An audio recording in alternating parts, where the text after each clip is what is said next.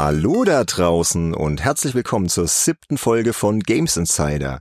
Das Thema heute Traumberuf Spielejournalist. Ich bin der Benedikt und begrüße recht herzlich den Spielejournalist Nummer eins, Sönke. Grüßt euch, hallo. Und den nächsten Spielejournalist, den Olaf. Ich habe schon gesagt, gedacht, du sagst jetzt äh, Spielejournalist Nummer zwei. Äh, ja, Klassifizierung und so. Äh, wunderschönen guten Tag. Nee, äh, hallo. Ja, nee, wollte ich jetzt hier nicht irgendwie äh, denunzieren. Deswegen, ja, ich bin dann so gesehen ja auch Spielejournalist Nummer drei, denn wir alle drei sind Spielejournalisten, wie die meisten Hörer und Hörerinnen ja schon wissen. Wer es noch nicht mitbekommen hat, wir drei sind seit zusammengenommen gut oder sogar über 60 Jahren Spielejournalisten, richtig? Ja, kaum zu glauben, dass es so lang schon her ist. Das klingt ganz schön äh. viel, ja. Und das hat uns ja dann irgendwie auch zum Thema der heutigen Folge geführt, ne, dass wir immer mal über diesen vermeintlichen Traumberuf sprechen. Und ähm, ich habe mal vorher geschaut. Wir werden ja noch ein paar Gastbeiträge ähm, äh, haben von, von anderen Spielejournalistinnen und Spielejournalisten, die teilweise auch recht bekannt sind und die dann reinschneiden. Und äh, ich habe dann mal so grob überschlagen. Also es gab, glaube ich, noch nie in Deutschland einen Podcast mit so viel spielejournalistischer Erfahrung. Also wenn man das mal so auf die Jahre hochrechnet, wir kommen da über auf über 130 Jahre Spielejournalismus heute. Ziemlich cool, oder? Solide, ja. ja. Und auch wenn man sich da mal überlegt, wo dann auch quasi auch die Kollegen dann gelandet sind. Die sind ja, ein Teil ist ja in der Branche geblieben, Teil oder arbeitet noch in der Branche, ein Teil hat sich auch in ein anderes Metier gesucht. Das ist ganz spannend auch zu sehen, wie sich da ja auch unser Berufszweig quasi entwickelt hat in den letzten Jahren. Definitiv. Also da werden wir auf jeden Fall äh, heute ein paar interessante Stimmen noch hören, außer, außer uns drei natürlich. Aber wir drei sind natürlich die, äh, die, die aus, ein bisschen aus dem Nähkästchen plaudern wollen, dass diesen Traumberuf ein bisschen, ja, auseinanderlegen möchten und wir werden heute auch direkt ins Thema einsteigen, jetzt mal für unsere Stammhörer. Wir machen das ja immer ganz gern so am Anfang der Folge, dass wir uns erstmal erzählen, woran wir zuletzt gearbeitet haben und so ein bisschen Smalltalk. Wir haben aber festgestellt, dass wir uns da teilweise arg festquatschen, ne, Sönke? Ja. und dann irgendwie 20 Minuten später erst zum Thema kommen. Und wir haben ja noch ein Bonusformat für unsere Patreon-Unterstützer namens Conference Call. Und da machen wir das sowieso. Und deswegen werden wir ab jetzt äh, diesen Punkt äh, komplett in das Bonusformat auslagern. Und da sprechen wir ja auch sowieso noch so ein bisschen mehr aus, aus äh, im Detail über unseren Job, über, über den Berufsalltag, plaudern auch so ein bisschen über das, was wir an Serien konsumieren, an Filmen, was wir natürlich zuletzt gespielt haben. Und dann lernt man uns äh, drei einfach noch ein bisschen besser kennen.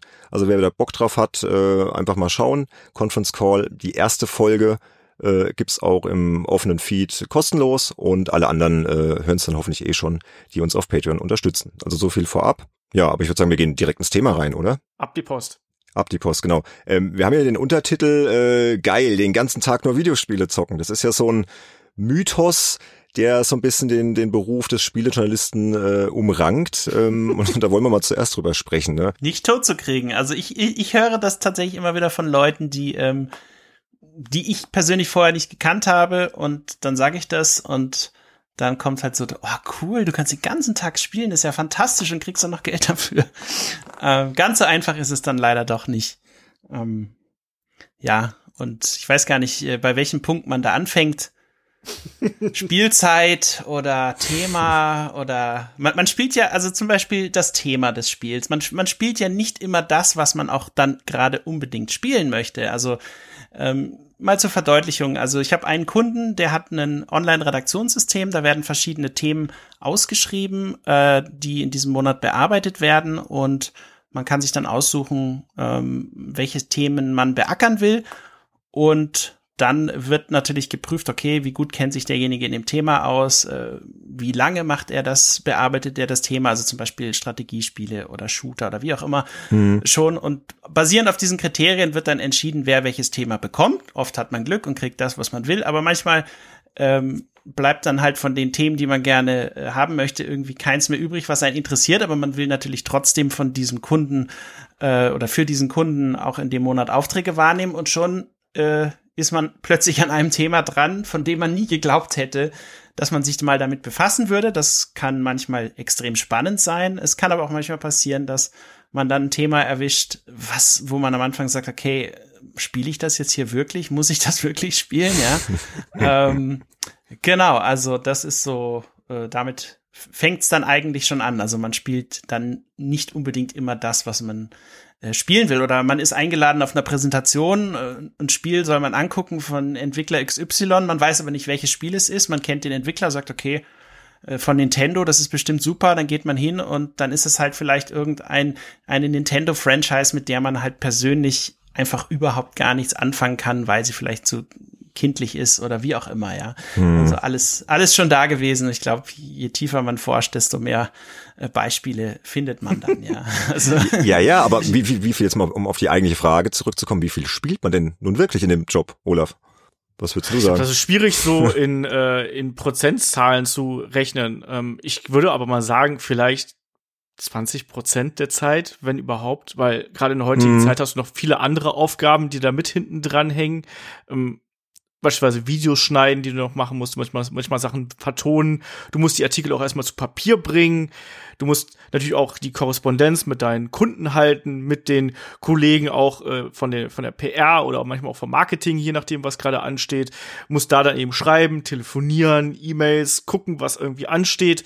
Das ist ja auch sowas. Also es hängt auch, nicht nur das Spielen ist ja ein Teil unseres Jobs, sondern vor allem auch die Kommunikation. Gerade wenn du als Freiberufler unterwegs bist, ist es ja auch an dir, dafür zu sorgen, im Gespräch zu bleiben auch so ein bisschen und dafür zu sorgen, dass du auch deine Aufträge an Mann kriegst, weil du kannst mhm. die schönsten Geschichten parat haben, wenn sie keiner veröffentlichen möchte oder niemand weiß, dass es dich überhaupt gibt, dann hilft dir das meistens auch relativ wenig weiter, wenn du am Ende des Monats deine Miete bezahlen musst. Also Kommunikation ist ein Teil, dann diese ganzen handwerklichen Sachen, nenne ich es jetzt einfach mal, sind halt andere.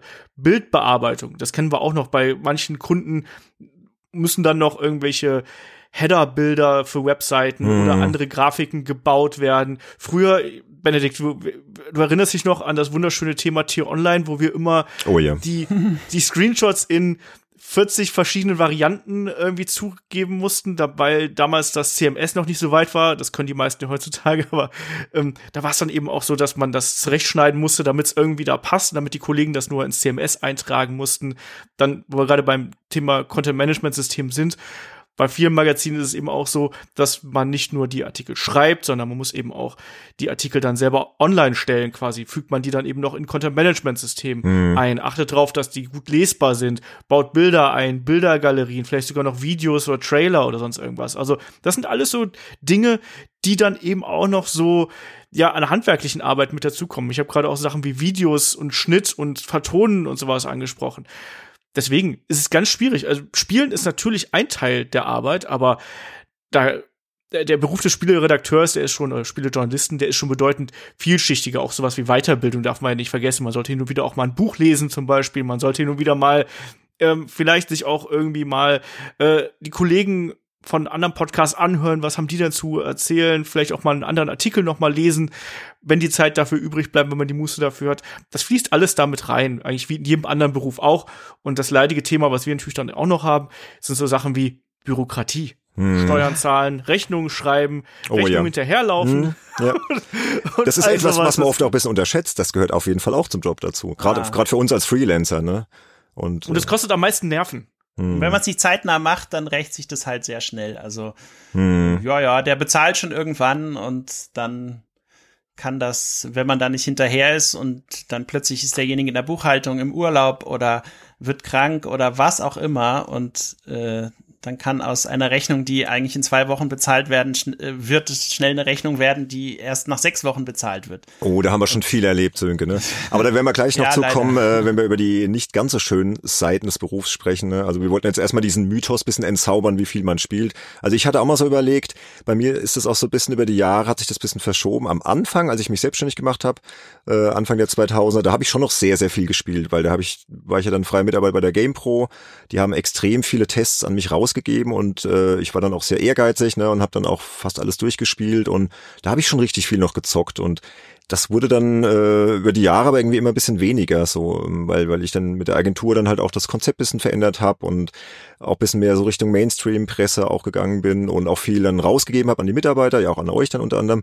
Also ich, ich habe jetzt mal so ein bisschen geschaut, bei mir macht's vielleicht aktuell noch zehn Prozent aus, wenn es hochkommt. Mhm. Und das ist echt wenig für, für einen Spielejournalisten. Also also ich, ich glaube, es steht und fällt halt auch ähm, mit den Themen, die du dir dann selber aussuchst. Also wie du selber sagst, Tests sind natürlich am aufwendigsten sowieso.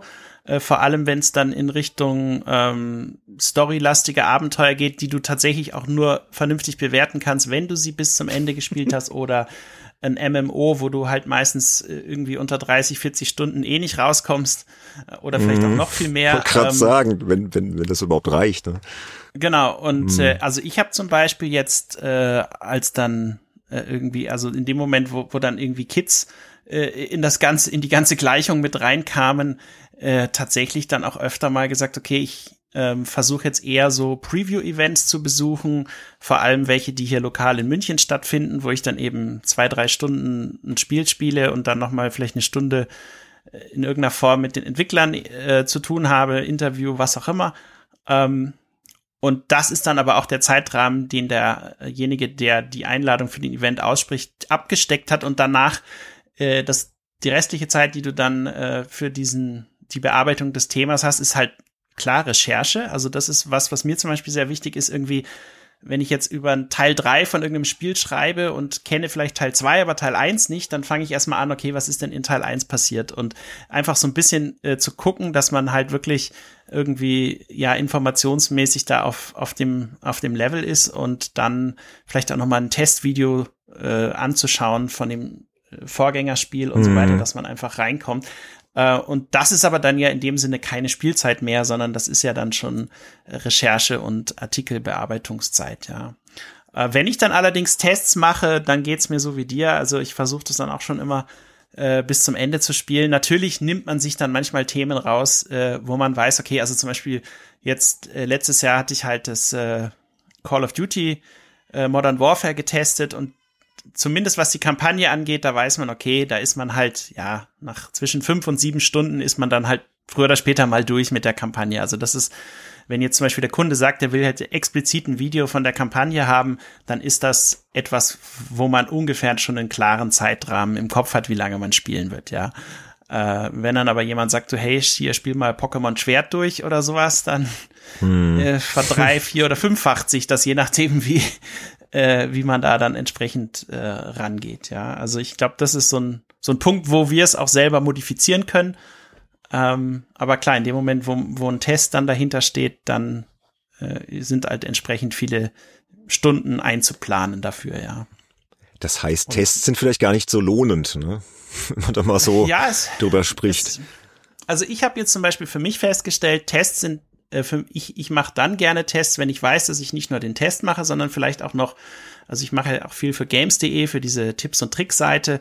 Und mhm. da ist es dann so, ähm, da lohnt es sich natürlich dann äh, sehr, wenn man äh, das Spiel durchgespielt hat, weil man einfach viel einfacher diese Guides machen kann. Also zum Beispiel hatte ich letztes Jahr halt Mario und Luigi 3, ähm, äh, Quatsch, Luigi's Mansion 3 ähm, getestet äh, für einen Kunden, aber dann eben für dieses Portal auch Tipps und Tricks, also so praktisch eine Komplettlösungsguide gemacht.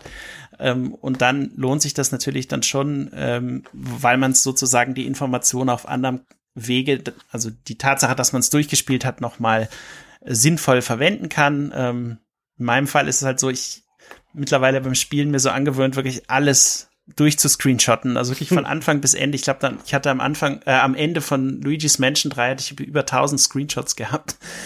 Äh, da da war es wieder, oder Olaf? Die Screenshots. Ja, genau. Ja, ja. Was es dann am Ende ist ja, ist aber sehr leicht, leicht gemacht hat, das zu bebildern, weil man halt auch keine Pressebilder und irgendwas verwenden konnte, sondern man hatte wirklich von jedem Bosskampf und jeder Szene, die irgendwie wichtig war, hatte man halt schon eigenes Bildmaterial und das ist natürlich dann sehr praktisch und hm. spart auch wiederum Zeit, ja. Äh, genau, aber um auf diesen Prozentwert zu kommen, keine Ahnung, vielleicht von der Gesamtarbeit vielleicht 35 Prozent. Doch so viel bei sagen. dir dann. Das ist dann ja. mit dem Vergleich zu Olaf und mir.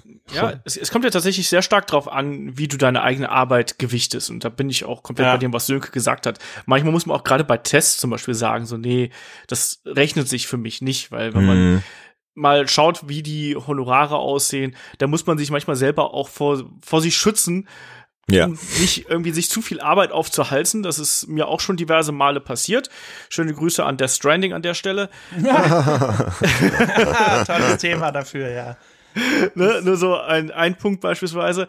Aber es gibt's halt immer wieder, dass man sagt, so, ich habe irgendwie Bock auf das Spiel und ich will das Spiel spielen. Und wenn ich dann noch irgendwie noch was testen darf, das, was, was schreiben dazu darf, dann ist das doch optimal und am Ende verschätzt du dich komplett und bist dann am Ende gestresst, weil du da eben nicht zur Rande kommst. Deswegen, ähm, ich glaube, Sönke ist tatsächlich durch diese Tipps und Tricks-Thematik da noch ein bisschen mehr äh, spielerisch dabei als ich, weil ich mal auch inzwischen ein bisschen mehr Specials, habe noch andere Kunden irgendwo ähm, da, dadurch entwickelt sich das halt, es, es regelt sich halt so ein bisschen runter und manchmal machen wir beispielsweise dann auch andere Geschichten auch bedeutend mehr Spaß hm. und sind vielleicht auch dabei ein bisschen lukrativer, als das ein Test beispielsweise ist. Und da muss man dann als Redakteur und als Autor, gerade als Freelancer, muss man dann auch mal sich selbst ein bisschen zügeln und sich fragen, schaffe ich das? Und wenn ich diesen Test jetzt mache, keine Ahnung, mach, nimm einen Assassin's Creed Odyssey. Wenn ich jetzt diesen Test von Assassin's Creed Odyssey mache, was schaffe ich in der Zeit wiederum nicht, womit ich mhm. vielleicht auch Geld verdienen könnte? Man muss es immer abwägen. Genau, oder, oder man muss halt abwägen, wie du schon sagtest, äh, werde ich das eh privat spielen, habe ich da so Bock drauf, dass es mir eigentlich ja. egal ist, dass es vielleicht am Ende doch äh, unterbezahlt ist, sondern ja, nimmst du halt mit und äh, freust dich halt, dass du schon mal spielen darfst, ja, was ja auch eine geile Sache ist, ja, das machen wir uns nichts vor, also da, da würden andere Leute sagen, ja, was, was beschweren sie sich denn, ja, und da haben sie auch recht, ne, ich freue mich zum Beispiel äh, auf The Last of Us Part 2 wie, wie, wie Bolle und das werde ich testen dürfen, aber das werde ich sowieso durchspielen und vielleicht sogar zweimal durchspielen und dann, hey, umso besser, kriege ich auch ein bisschen Geld für und, aber das ist halt der Idealfall, den hast du halt nicht immer, ne? Das ja. ist halt der Punkt. Aber also was zum Beispiel auch eine gute Strategie ist, also habe ich jetzt für mich gemerkt, wirklich sich so auf ein Thema zu spezialisieren ähm, und dann wirklich da viel Zeit reinzustecken. Also ich hatte das äh, damals jetzt sehr viel zu PUBG und Fortnite gemacht mhm. und gesagt, okay, ich versuche mich jetzt wirklich auf dieses Battle Royale Genre zu spezialisieren und darüber möglichst viel zu wissen, viel zu spielen, immer wenn es Updates gibt, die auszuprobieren. Und tatsächlich war es so, dass zu diesen beiden Spielen äh, in den letzten zwei Jahren halt extrem viele Artikel kamen. Und wenn der Kunde einmal weiß, okay, der ist halt drin in der Thematik, dann meldet er sich natürlich auch immer wieder um dann genau zu diesem Thema von dir, was auch immer, Tipps, äh, Kartenanalysen, äh, Klassenanalysen, Waffenanalysen, was auch immer, da gibt's ja ganz viele verschiedene Ansätze. Ich hatte auch für Red Bull mal einen Artikel gemacht zu den verschiedenen verrückten Easter Eggs, die äh, auf der Fortnite-Karte versteckt sind und die Karte hat sich auch mittlerweile verändert, ist wieder ganz anders geworden. Und äh, das lohnt sich dann auf lange Sicht, sich auf so ein Thema zu spezialisieren, ja. Und wenn ich jetzt für die Zukunft die Wahl hätte, dann klar, sind alle Titel mit äh, Multiplayer-Ansatz, die eine große Spielerbasis ähm, begeistern können, sicherlich dann ganz weit vorne dabei, mhm. was sowas angeht, ja. Finde ich ein guter Punkt, so mit dieser Spezialisierung auf bestimmte Themen. Bei mir ist ja eher so die Retro-Ecke mittlerweile, ne? Wo ich mir dann halt einfach regelmäßig Themen raussuche, die mich dann auch interessieren.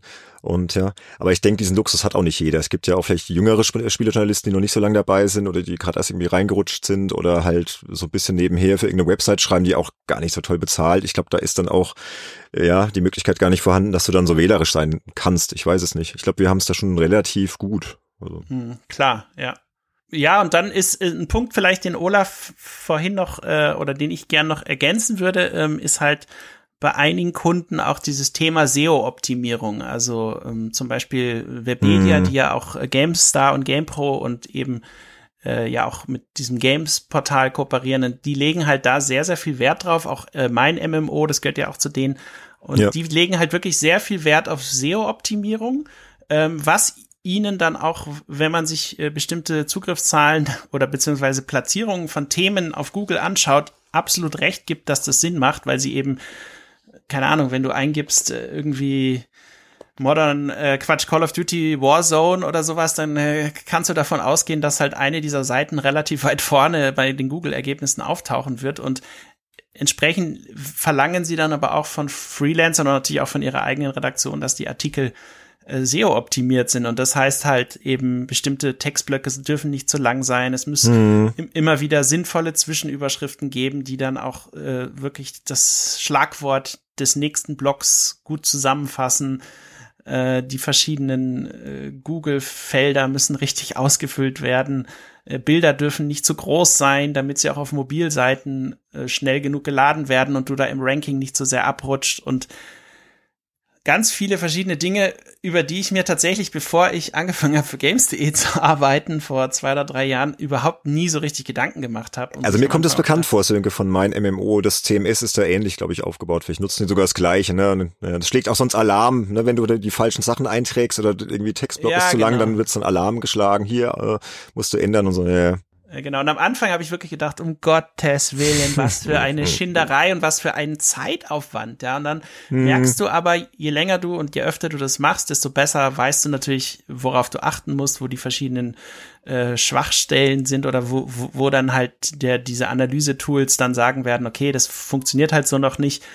Ähm, mittlerweile, die haben zum Beispiel auch relativ coole Checklisten. Wenn du die einfach konsequent durcharbeitest, dann weißt du einfach, äh, dass du am Ende auch nichts vergessen hast das Coole ist dann, wenn du das wirklich alles gemacht hast, dann äh, siehst du es dann später, sobald der Artikel online geht, zwei, drei Stunden später gibst du dann das Thema ein ähm, und wenn dann halt dein Artikel weit oben auftaucht, ist natürlich schon ein cooles Gefühl irgendwie zu wissen, so hey, jeder, der jetzt diese Suchbegriffe eingibt, findet halt meinen Artikel, ja, und der kriegt dann auch mhm. richtig viel Traffic ähm, und das ist irgendwie schon ein cooles Gefühl und dann irgendwie für mich relativiert sich das dann so ein bisschen und klar, je länger man es macht, desto mehr Erfahrung hat man und desto schneller geht's auch am Ende, ja. Ähm, und es führt aber auch leider dazu, dass einige Artikel anders geschrieben werden, als man sie zum Beispiel im Print schreiben würde, ja. Ähm, weil da immer dieser Fokus ist, dass halt diese Schlagworte in den Zwischenüberschriften auftauchen, dass vielleicht auch der Name des Spiels immer wieder mal in den Zwischenüberschriften genannt wird und so weiter und so weiter. Also ich da mm. kann man, glaube ich, noch mal eine eigene Sendung zu machen zu dieser ganzen SEO.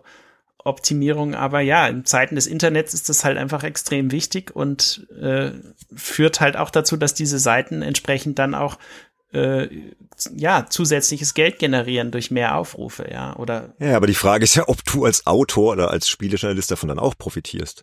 Genau, das ist das ja dann ist Frage, nicht unbedingt immer der Fall. Wobei es gibt, glaube ich, ja. mittlerweile auch Seiten, da hat man es neulich auch im Podcast von, als der Fabian da war, der Fabian Döhler, äh, dass es halt auch Seiten gibt, die dann danach zahlen, wie gut das Ganze halt dann so rankt auf Google. Ja. Mhm. Und das ist halt die Frage, ähm, pff, will man das als Autor? Also da kann ich im Falle von Webedia sagen, dass die Bezahlung, äh, also meiner Meinung nach, absolut fair ist. Äh, Verträge verhindern, dass man jetzt Zahlen da nennen darf, aber ich finde es fair äh, mhm, gemacht, ja. ist okay. Und vor allem, wie gesagt, je öfter man es macht, desto mehr verliert die ganze Geschichte seinen Schrecken und desto mehr neigt man schon von vornherein dazu, wenn man in dem Moment, wo man den Artikel an seinem Rechner äh, schreibt, äh, dass man eben da schon auf diese Dinge achtet und später ist es dann eigentlich vor allem ein, einfach nur noch rüberkopieren in die verschiedenen mhm. CMS-Systeme. Aber auch da ist es so, viele Kunden haben halt andere CMS-Systeme. Ich weiß noch, wie du, Benedikt, bei, bei ja. einem speziellen Kunden, den du dann gerne noch nennen darfst, wenn du willst, aber äh, wo du dann halt echt immer wieder mal geflucht hast und gesagt hast, um Gottes Willen, wie viel Zeit muss ich jetzt noch zusätzlich einplanen, damit der Artikel überhaupt erstmal online ja, erscheint? Ja, nee, dann nennen wir jetzt mal keine Namen, aber ja, ich weiß, wen du meinst und das, das stimmt. Manche CMS sind halt dann vielleicht auch schon ein bisschen technisch veraltet oder einfach extrem umständlich. Nicht jeder nutzt jetzt auch WordPress oder so, ja, was ja wirklich sehr, sehr einfach ist. Aber gut, das musst du halt in Kauf nehmen. Ne? Ja, wobei das fällt ja jetzt alles schon wieder so ein bisschen eher äh, zu den negativen Aspekten des Berufs. Ne? Unser nächster Punkt wäre ja eigentlich die schönen Seiten des Berufs. Und ähm, bevor wir da hinkommen, würden wir jetzt gerne mal noch jemand anderes zu Wort kommen lassen. Äh, wir haben ja, wie gesagt, einige andere äh, Spielejournalisten vorher gefragt, ob sie Lust haben, so ein bisschen uns äh, zu erzählen, was sie so zum vermeintlichen Traumberuf Spielejournalist zu sagen haben. Und der erste wäre der Joachim Hesse alias Onkel Jo. Ne? Der ist ja wohl bekannt. Äh, ich fasse mal kurz zusammen, was ihn so auszeichnet als Spielejournalist. Der war sehr lange bei der PC Action äh, Redakteur, war dann auch Vice Editor in Chief, äh, hat er mir geschrieben hat sich dann selbstständig gemacht, danach war er bei spieletipps.de, ähm, da war er Chefredakteur, auf seiner Visitenkarte stand auch lebende Legende, sagt schon einiges aus über seinen Beliebtheitsgrad auch so bei den Leuten. Und heute ist er bei Gronk als Chefredakteur eingestellt. Und die beiden haben ja auch einen eigenen Podcast, äh, Start and Select, den ich auch gelegentlich mal ganz gern höre. Und der Joachim Hesse, ja, der erzählt euch jetzt auch mal ein bisschen was über den vermeintlichen Traumberuf Spielejournalist. Guten Tag, mein Name lautet Jo Hesse und ich wohne im Internet. Das klingt so wie, wie nach den anonymen Spieljournalisten, aber gut, ja. Seit 142 Jahren gebe ich geneigten Mitmenschen jedenfalls meine Meinung über Spiele kund. Über 20 Jahre davon sogar bezahlt. Ob Spielejournalist ein Traumberuf ist? Für mich auf jeden Fall. Gut, ich habe auch die goldene Zeit der Branche noch erlebt, also Entwickler, die nicht bloß mit der Werbeabteilung abgestimmte Phrasen dreschen, Reisen zu Studios, Redaktionen, die nicht von Clickbait leben, Spiele, die für Tests wirklich in der Arbeitszeit intensiv auseinandergenommen wurden. Trotzdem, auch damals wurde nicht den ganzen Tag gezockt. Also mit dem Irrglauben möchte ich gerne jetzt mal aufräumen. Spielejournalismus war auch damals schon Arbeit. Klar, es gab auch den öden Kram, doch der ist meiner Erfahrung nach zumindest in anderen Berufen deutlich häufiger zu finden. Der Job kann also viel Positives vereinen und für mich war es immer ein Privileg, mit Schreiben und später Moderationen im Dunstkreis von Computerspielen Geld verdienen zu dürfen. Geld für Wortspiele, wenn das kein Traum ist. Allerdings kenne ich auch die Schattenseiten der Branche inzwischen. Wenn mich heute jemand fragt, ob ich ihr oder ihm empfehlen kann, Spielejournalist zu werden, ich rate eher davon ab. Zumindest der klassische Textjournalismus liegt meiner Meinung nach in den letzten Zügen. Zu viele Schreiber schuften für Hungerlöhne, auf Ausbildung legen Verantwortliche außerdem kaum noch Wert.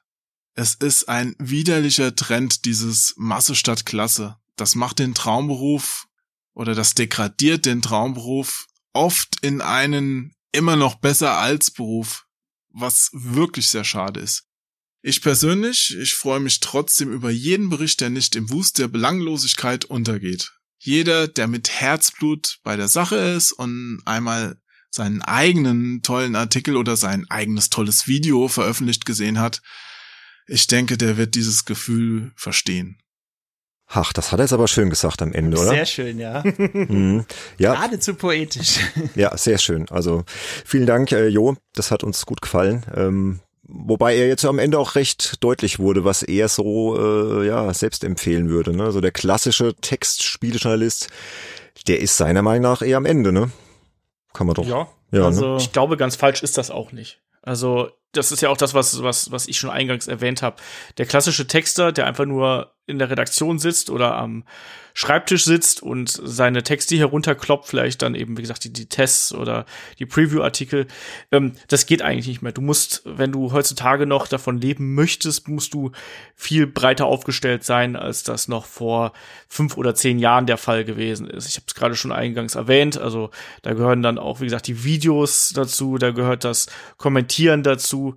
Ähm, da gehört es auch mal dazu, dass du dich vielleicht mal vor die Kamera stellst und nicht gerade wie eine zur, zur, wie sagt man so schön, zur Salzsäule gefrierst oder sonst irgendwas. Was auch eine Übungssache ist. Nicht jeder, nicht jeder ist ja irgendwie dafür gemacht, vor einer Kamera zu sitzen. Und das ist eine Übungssache. Manche Leute mögen das nicht.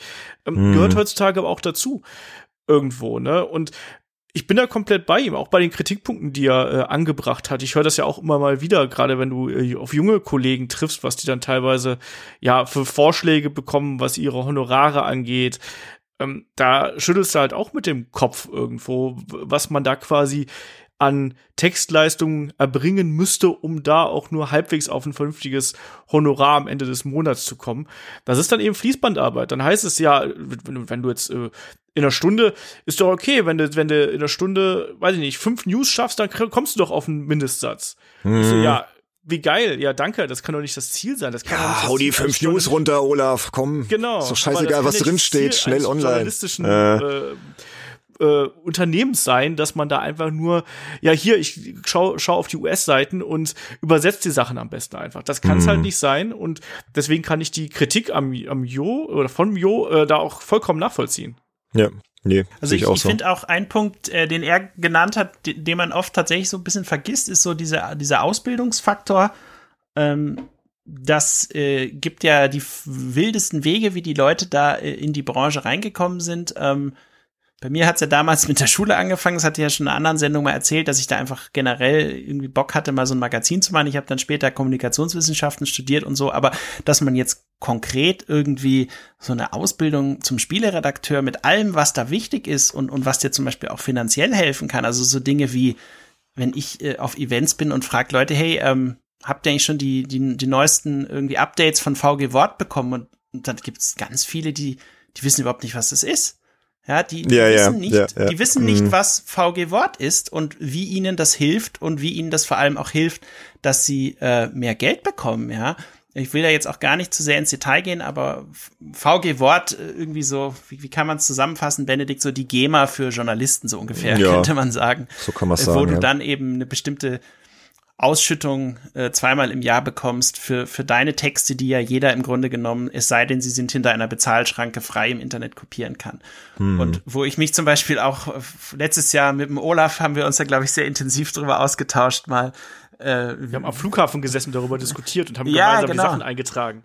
Ja, nee, die, die VG Wort sollte man mitnehmen. Also Genau, also jeder, euch. der das, jeder, der das wirklich von euch das hört und das Spielejournalist werden will, beschäftigt euch mit dem Thema VG Wort, weil es sind wirklich äh, viele hunderte bis tausend Euro oder tausende Euro teilweise, die euch da sonst durch die Lappen gehen. Es gilt im Übrigen auch für alle, die bei einer Redaktion angestellt sind, ja.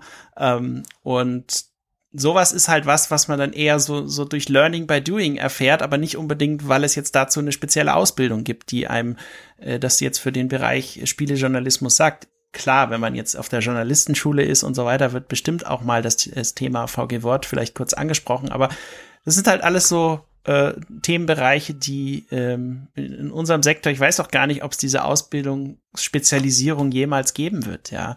Äh, sozusagen Ausbildung zum zertifizierten Spielejournalisten oder sowas. Ich glaube nicht. Also ist schon sehr speziell. Es ist halt ein einfach ein spezielles Feld des Journalismus. Ne? Aber es heißt ja nicht, dass, dass, dass dir eine fundierte Ausbildung nichts bringt. Also definitiv. Ja. Und Ja. ja.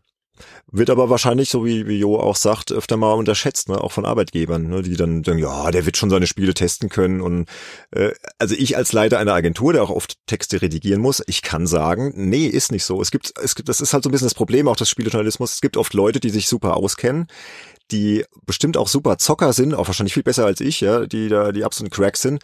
Aber die schreiben dann halt nicht so gut. Und das ist halt äh, das A und O als Spielejournalist. Du musst es halt auch wirklich, ja, äh, wie Olaf sagte, so schön vorhin sagte, zu Papier bringen. Ja, du musst es halt auch wirklich äh, hin- hinschreiben können und nicht halt irgendwie, jo, bla. Also, es muss halt schon auf den Punkt kommen. Und da fehlt's bei manchen so ein bisschen am Handwerk. Also da fluche ich dann auch schon aber öfter waren wir mal. nicht bei den schönen Dingen?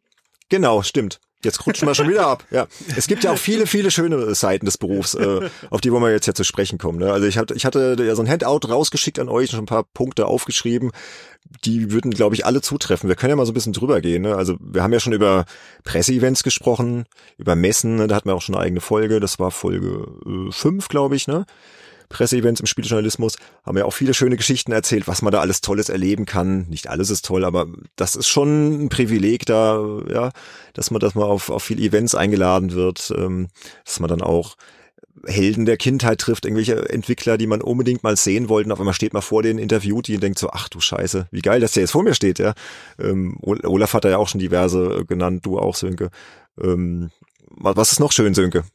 Komm. Ja, also ich meine, ich persönlich, also ich selber bin ein sehr reisebegeisterter Mensch, immer schon gewesen. Das ist natürlich jetzt in Corona-Zeiten etwas schwieriger, aber es wird sich hoffentlich dann auch mal wieder etwas entspannen. Ähm, und ich weiß halt noch damals, als ich bei Videogames war und dann plötzlich irgendwie so die Möglichkeit hatte, auf diese ganzen Events zu fahren. Ich habe tatsächlich mich auch gar nicht so äh, im Voraus äh, irgendwie damit befasst, was das jetzt für mich bedeutet und plötzlich kommt dann die Anfrage, hey, hast du nicht Lust mal übermorgen nach London zu fliegen und keine Ahnung, was war das, Rough and Tumble anzuschauen Mhm. oder hast du nicht mal Lust irgendwie da und da hinzufliegen? Also ich zum Beispiel für mich persönlich, also eine der äh, wahrscheinlich ähm, erinnerungswürdigsten Einladungen war tatsächlich, äh, wo ich dann äh, eine Anfrage bekam von CCP Games, ähm, die eben EVE Online entwickeln, äh, auf dieses Fanfest nach Island zu kommen, um darüber zu berichten. Hm. Das war wirklich ich hätte nie in meinem Leben, also auch da hatte ich den Job schon lange gemacht, aber ich hab, hätte nie geglaubt, dass ich mal in Island äh, landen würde, was an sich ja echt einfach ein echt spezielles Land ist durch seine geografische Lage und auch die äh, generell die Natur dort und äh, ist alles irgendwie, alles auf jeden Fall ein sehr schönes Land und dieser Event, der hat ja fast irgendwie drei, wie lang, vier Tage oder so gedauert und dann wirklich mal diese Fans da alle mitzuerleben, das Studio da äh, zu besuchen. Also das ist schon wirklich eine große Ehre und da sage ich dann auch manchmal dem lieben Gott so, hey, vielen Dank, dass, dass, dass, ich, dass ich sowas mitmachen darf. Mhm. Ja, das ist einfach, also ich versuche das auch immer nicht als Selbstverständlichkeit hinzunehmen, sondern wirklich das dann auch irgendwie, so gut es halt irgendwie geht, dann ähm, auszukosten und vor allem, wenn klar, wenn du das Studio besuchen kannst, natürlich alles durchfotografieren und mit möglichst vielen Leuten sprechen und die finden das natürlich dann auch toll, wenn sie dann schon mal Journalisten einladen, dass die dann auch möglichst viel wissen wollen, ja, und nicht nur irgendwie, ja, schnell Event zu Ende und dann gehe ich mir irgendwie noch, äh, hole ich mir noch ein Bierchen in der nächsten Kneipe oder so, sondern ja. Und das ist, äh, ja, da bin ich auch dadurch, bin ich mal nach, äh, zweimal sogar nach Japan gekommen, Wobei das eine war jetzt privat mit, mit der Tokyo Game Show dann kombiniert, mhm. aber ja, wo man dann schon überall gelandet ist, also total, total verrückt letztendlich, ja. Und ja, auf jeden Fall. Ja, und auch die, die Menschen, die man halt trifft, ne, bei diesen ganzen Events, das finde ich halt auch so eine Sache, weil die Spielebranche, auch wenn es immer mal wieder Probleme gibt in der Branche und hier äh, Thema irgendwie Entwicklerstudios, Crunch und so weiter, ne, aber du triffst halt einfach extrem viel coole Leute, die in einer richtig coolen Branche einfach äh, arbeiten und irgendwie alles so ein bisschen so auf einem, äh, ja, an, an einem Strang ziehen und einfach begeistert ja. für dieses Medium sind. Und das finde ich, ist einfach eine geile Sache. Also das finde ich eine der eigentlich der schönsten Sachen an dem, an dem ganzen Job. Ne? Mhm. Ja, und dann halt, ähm, also was, was ich zum Beispiel auch noch ganz fantastisch finde, wenn du halt wirklich eine Franchise magst und die schon seit vielen Jahren begleitest und bist dann irgendwo auf einem Event eingeladen, wo der Entwickler dann sozusagen die neueste Version oder die neuesten Teil von dieser Serie zeigt und der hat eine neue Engine und da wurde irgendwie jahrelang dran entwickelt und du bist dann einer der ersten, der das spielen kann. Das ist irgendwie schon ein cooles Gefühl so. Dann sitzt du da und äh, probierst halt dann irgendwie, keine Ahnung, das erste PS5-Spiel aus oder das erste Xbox Series X-Spiel. Okay, das habe ich jetzt noch nicht gemacht, aber das kommt dann bestimmt auch. Und äh, das ist natürlich schon auch ein äh, gewisses Privileg, dann halt zu dieser Gruppe von Leuten zu gehören, die sowas machen kann. Ja, das ist definitiv eine der Sonnenseiten und vor allem auch, wenn du dann sagst, okay, es, äh, oder du hast ja den direkten Kontakt mit den Entwicklern und kannst ihm auch ihr Spiel um die Ohren hauen, wenn es dir nicht gefällt. Und da gibt's dann auch schon immer wieder mal Entwickler, die dann total dankbar sind, wenn man ihnen wirklich ganz klar die Meinung sagt und sie merken, okay, diesen Punkt habe ich völlig vergessen. Mhm. Vielleicht bauen wir es noch schnell in unser Spiel ein, ja. Also ist auch schon gegeben. Ja, ja. ähm, man, man, kann da auch positiv was bewirken, das stimmt, auf jeden Fall. Man kann schon ein bisschen Einfluss auch nehmen als Spielejournalist. Ne? Ja. Olaf, du noch irgendwie ein paar Punkte? Ich bin da komplett bei dem, was du gesagt hast, Benedikt, nämlich, dass die Menschen eigentlich das sind, was die Branche so besonders macht. Das sind natürlich zum einen wir auf der einen Seite, die Redakteure und so, die ganzen Kollegen quasi, ähm, die auch eine eigene, eine eigene ja ein eigener Schlag von Mensch eigentlich irgendwo sind. Ne? Also da gibt's dann auch immer wieder die ähm, ganz oft so alternative Typen, mit denen man dann irgendwie sich unterhalten kann. Irgendwie jeder ist auf irgendeine Art und Weise kreativ natürlich auch. Das macht dann auch immer besonders viel Spaß, sich mit den Leuten zu unterhalten. Auf der anderen Seite aber natürlich auch genau das, was ihr gesagt habt. Ne? Also die Leute, die dann auf der anderen Seite sitzen, die Spieleentwickler, von mir aus auch ähm, äh, die Designer oder andere Leute, die auch teilweise dann als Berater da arbeiten, wen du da kennenlernst, das ist eigentlich immer wieder das, was wirklich spannend ist und ist tatsächlich für mich auch immer wieder was gewesen, wo ich sage, ja, das ist ein Grund, weshalb ich eigentlich ähm, dann auch gerne mal wieder die Termine wahrnehme, weil man genau weiß, hey, mhm. dann treffe ich die Leute endlich noch mal ähm, und, und äh, kann mit denen ein bisschen quatschen und man lernt unheimlich viele Menschen kennen, man gewinnt neue Freunde dazu, teilweise auch nicht nur aus Deutschland, sondern auch aus anderen Ländern natürlich. Und das, das geht halt alles damit einher. Und deswegen für mich ist äh, die, die menschliche Komponente hier ein ganz wichtiger Faktor, äh, in dem, was den Beruf des Spieleredakteurs überhaupt ausmacht. Hm. Ja, das geht mir auch so, gerade für mich persönlich, wenn ich halt so ein bisschen, ja, äh, Revue passieren lassen, wen man dann so alles getroffen hat über all die Jahre. Und da waren halt so viele Leute dabei, die ich als Kind halt schon cool fand, irgendwie. Ob es jetzt ein Entwickler war oder jetzt halt auch ein, ein, ein anderen Spielejournalist hier. Wir hatten jetzt Heinrich Lehnert ja in Folge zwei hier als Gast. Das war in meiner Kindheit oder in meiner Jugend halt einer meiner Idole. Ja, also man hat ja einen geilen Job und irgendwann hockst du halt da mit ihm im Podcast und erzählst mit ihm halt über die, die deutschen Spielemagazine. Das, das war halt einfach ein klasse Moment. Ist ja noch gar nicht so lange her, ne, Sönke? Die, ja, die genau. Folge und, oder auch noch andere Leute und Ja, auch Thema Podcast, auch, auch dieses Projekt, was wir hier haben, das ist für mich äh, einfach total erfüllend, macht einfach super viel Spaß und auch da bin ich schon wieder jetzt gerade im, im Hintergrund ja, an, an diversen Leuten dran, die wir dann noch in die Sendung einladen werden, die auch wiederum so Helden meiner Jugend sind und das ist einfach total cool, ja und da bin ich eigentlich ja. immer, immer wieder dankbar und denk so, Mann, hab ich's gut getroffen, ne? Also jetzt mal die, hm. die schönen Seiten.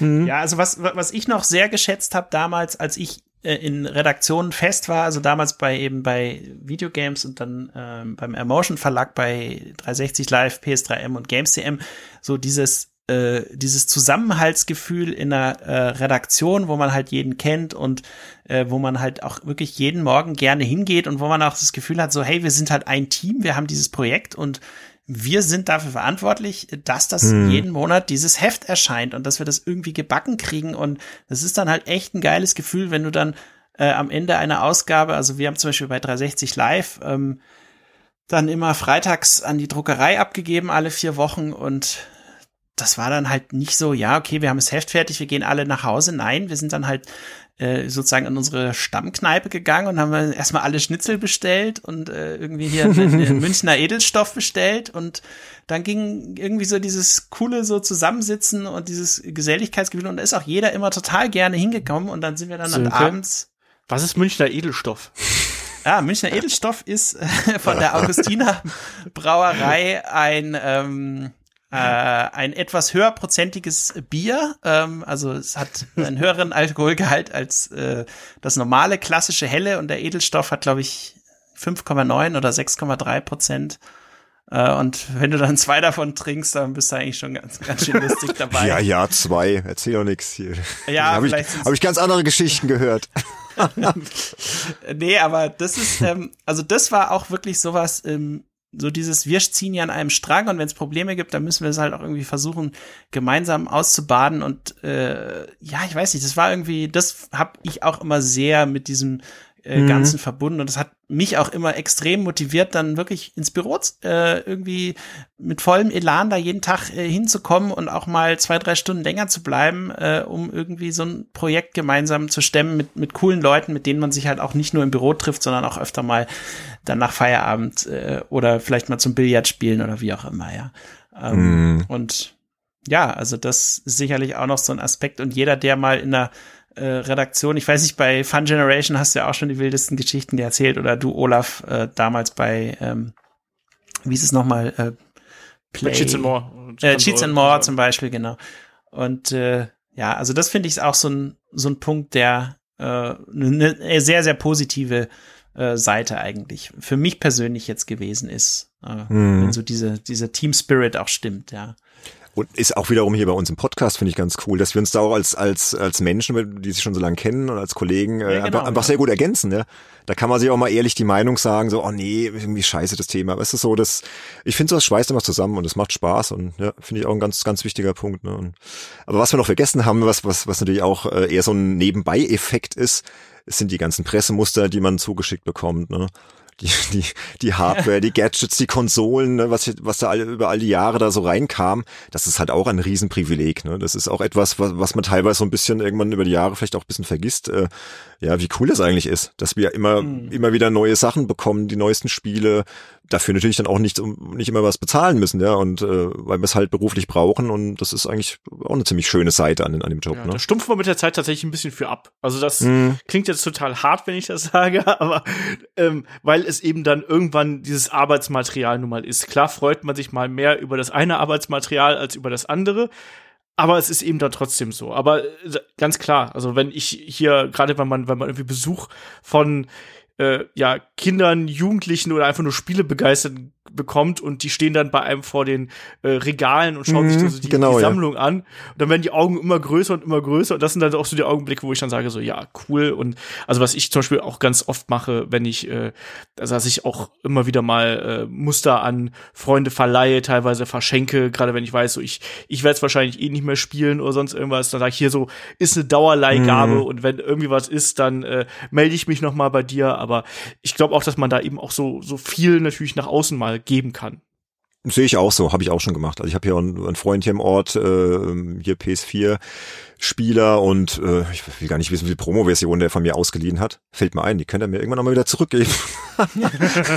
aber man kommt ja dann teilweise eh nicht dazu, das alles zu spielen. Und, aber ich muss sagen, ich freue mich immer noch oft, ja, so wenn ich weiß, okay, ein bestimmtes Spiel kommt raus oder so und ich weiß dann, ah, das müsste heute eigentlich kommen und dann klingelt der Kurier und dann freue ich mich immer noch wie so ein Kleinkind nach all den Jahren. Das ist immer wieder so ein schöner Moment und dann reiße ich das dem aus der Hand und ja, hier schnell Unterschrift und weiß, okay, da ist jetzt was weiß ich, neue Animal Crossing drin von Nintendo oder so und dann kommt euch meine Tochter noch angerannt. Und ich sage, oh cool, neues Spiel für die Switch.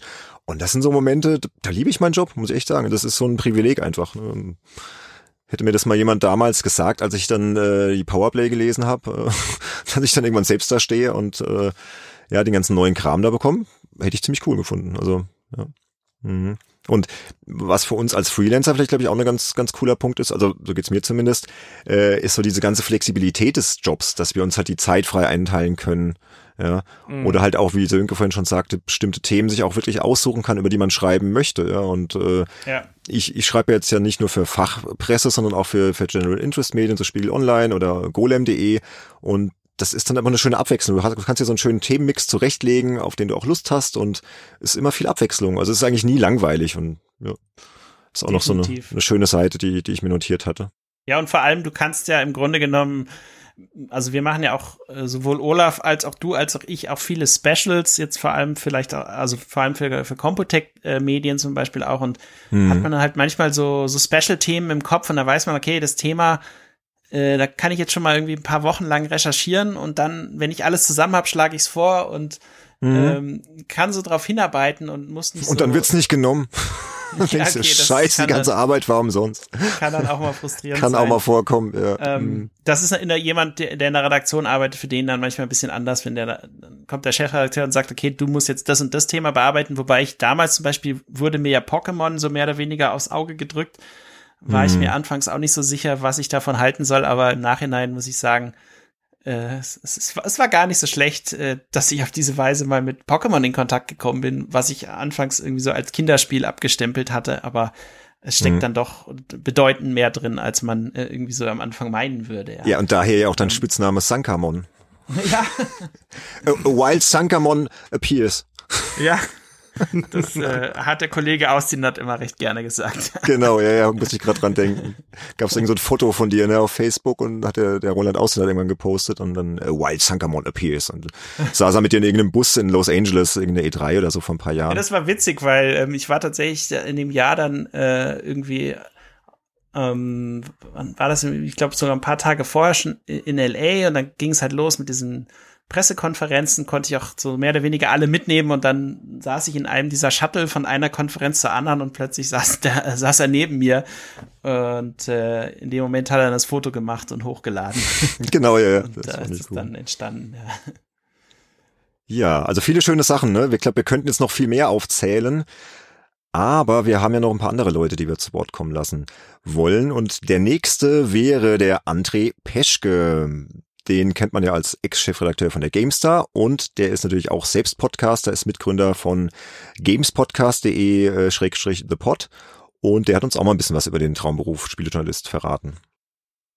Also meine Antwort auf die Frage, ist Spielejournalistin oder Spielejournalist ein Traumberuf, lautet eindeutig ja. Allerdings unter folgender Prämisse. Erstens, wir sprechen nicht über eine Märchenland-Definition, sondern über einen Traumberuf, wie er in der Realität auch existieren kann. Also etwas, das in vielerlei Hinsicht tatsächlich einfach Arbeit bedeutet und seine eigenen Frustrationen und Tiefpunkte mit sich bringen kann. Zweitens, wir sprechen nicht über Geld, also ist es ein Traumberuf? Ja. Ist die Bezahlung traumhaft? Im Mittel nein. Und wir sprechen auch nicht darüber, wie erreichbar ist denn das? Denn es gibt vielleicht 50 Positionen in Deutschland in dem Metier, die man tatsächlich haben möchte. Und man konkurriert mit allen anderen Interessenten um genau diese Positionen. Das heißt, dass man genau an der Stelle landet, wo man tatsächlich landen möchte. Die Chancen darauf sind vergleichsweise gering.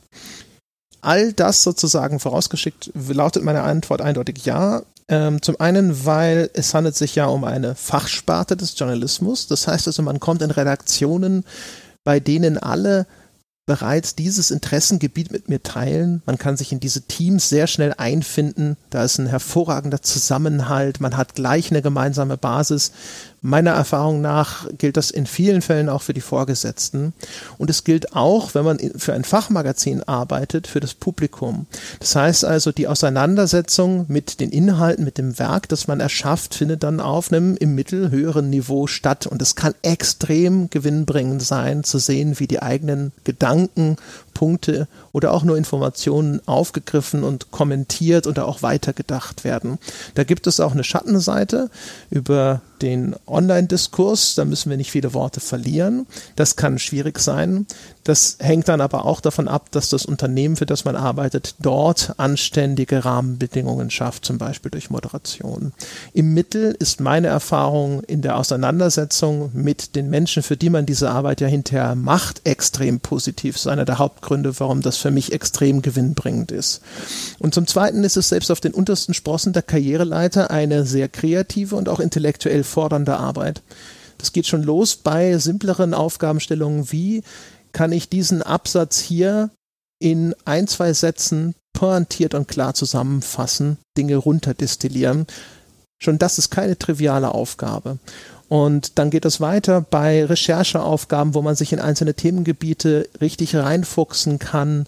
Oder aber auch, wenn es um die Weiterentwicklung der eigenen analytischen Fähigkeiten geht, also besser zu begreifen, wie Spiele funktionieren und warum dem einen Spiel etwas gelingt und dem anderen Spiel etwas misslingt. Das alles ist so ein bisschen, als könnte man sein Lieblingsunifach endlos weiter studieren und wird dafür bezahlt. Und wenn man genau diese richtigen Vorstellungen von dem Beruf mitbringt und dazu auch die genötigen Neigungen und das nötige Talent, dann würde ich auf jeden Fall sagen, ja, es ist ein Traumberuf. Und das wäre auch mein Fazit nach gut 20 Jahren. Also auch der Kollege eher positiv, ne? Also er sagt schon klar, ja, ist ein Traumberuf unter der Prämisse, ja, die er dann eben so so aufgezählt hat. Ja, kann man eigentlich äh, ganz gut so stehen lassen, ne? Ja. Also, also da, ich, äh, Entschuldigung, Olaf, mach du erstmal. Ich, ich wollte gerade eine ganz kurz äh, persönliche Anekdote zum Kollegen André Peschke ähm, erzählen. Ich habe ja mit André, ähm, also ich habe ja quasi auch für ihn geschrieben, damals als er noch bei Krawall gearbeitet hat, da Chefredakteur mhm, gewesen ich ist. Ich auch. Mhm, ja. Ne? Und wollt ihr wissen, was mein erster Artikel für ihn gewesen ist oder für Krawall gewesen ist? Na klar. Ja, unbedingt. Ja, unbedingt, von wegen Titel, die man Wrestling. aufs Auge gedrückt. Nee, von wegen. Ich habe testen dürfen, ich habe es gerade extra nochmal nachgeschaut, Barnyard, der tierisch verrückte Bauernhof. Alter Schwede, was ist das? Es gab wohl äh, damals ein, äh, ein Kinofilm, also ein Animationsfilm, der der tierisch verrückte Bauernhof hieß. Ich meine, das war sogar mit Heller von Sinn äh, in als irgendwie als eine Kuh oder sonst irgendwas, die hier gesprochen hat. Auf jeden Fall irgend so ein komisches äh, Jump-Run-Gedönse. Und ich weiß noch, als ich da mich gemeldet habe und ich weiß, das war 2005. Das heißt, da war ich noch, da war ich mitten im Studium und war gerade so Anfangszeit meines Freelancer-Tums und habe irgendwie ähm, ihn angeschrieben. Ich möchte gern für dich schreiben und dann so ja, hier, cool, äh, wir haben das erste Spiel für dich und dann du, kriegst irgendwas richtig Geiles und dann kriegst du halt Barnyard, der tierisch verrückte Bauernhof und ich weiß noch, dass ich sehr geschimpft habe, als ich ähm, diesen relativ kurzen Artikel, das war so ein Testartikel im Prinzip, mhm. das war noch nur, wenn ich jetzt hier mal so schaue, das sind, das sind, äh, Oh doch, oh, krass, ist immerhin 7000 Zeichen, die ich über das Spiel geschrieben habe. So kurz ist das aber gar nicht, Olaf. Wollte gerade sagen, das ist ja schon drei Seiten fast, also zweieinhalb. Ja. Ja. Aber da konntest du wahrscheinlich auch noch nicht Nein sagen, ne? Nee, da konnte ich nicht Nein sagen und ich wollte, glaube ich, auch einfach den Job haben. Und dann äh, habe ich am Ende vom Tag habe ich dem Spiel übrigens 53 Prozent gegeben. Naja. So, das, das dazu. Ist, ist ja nicht so viel.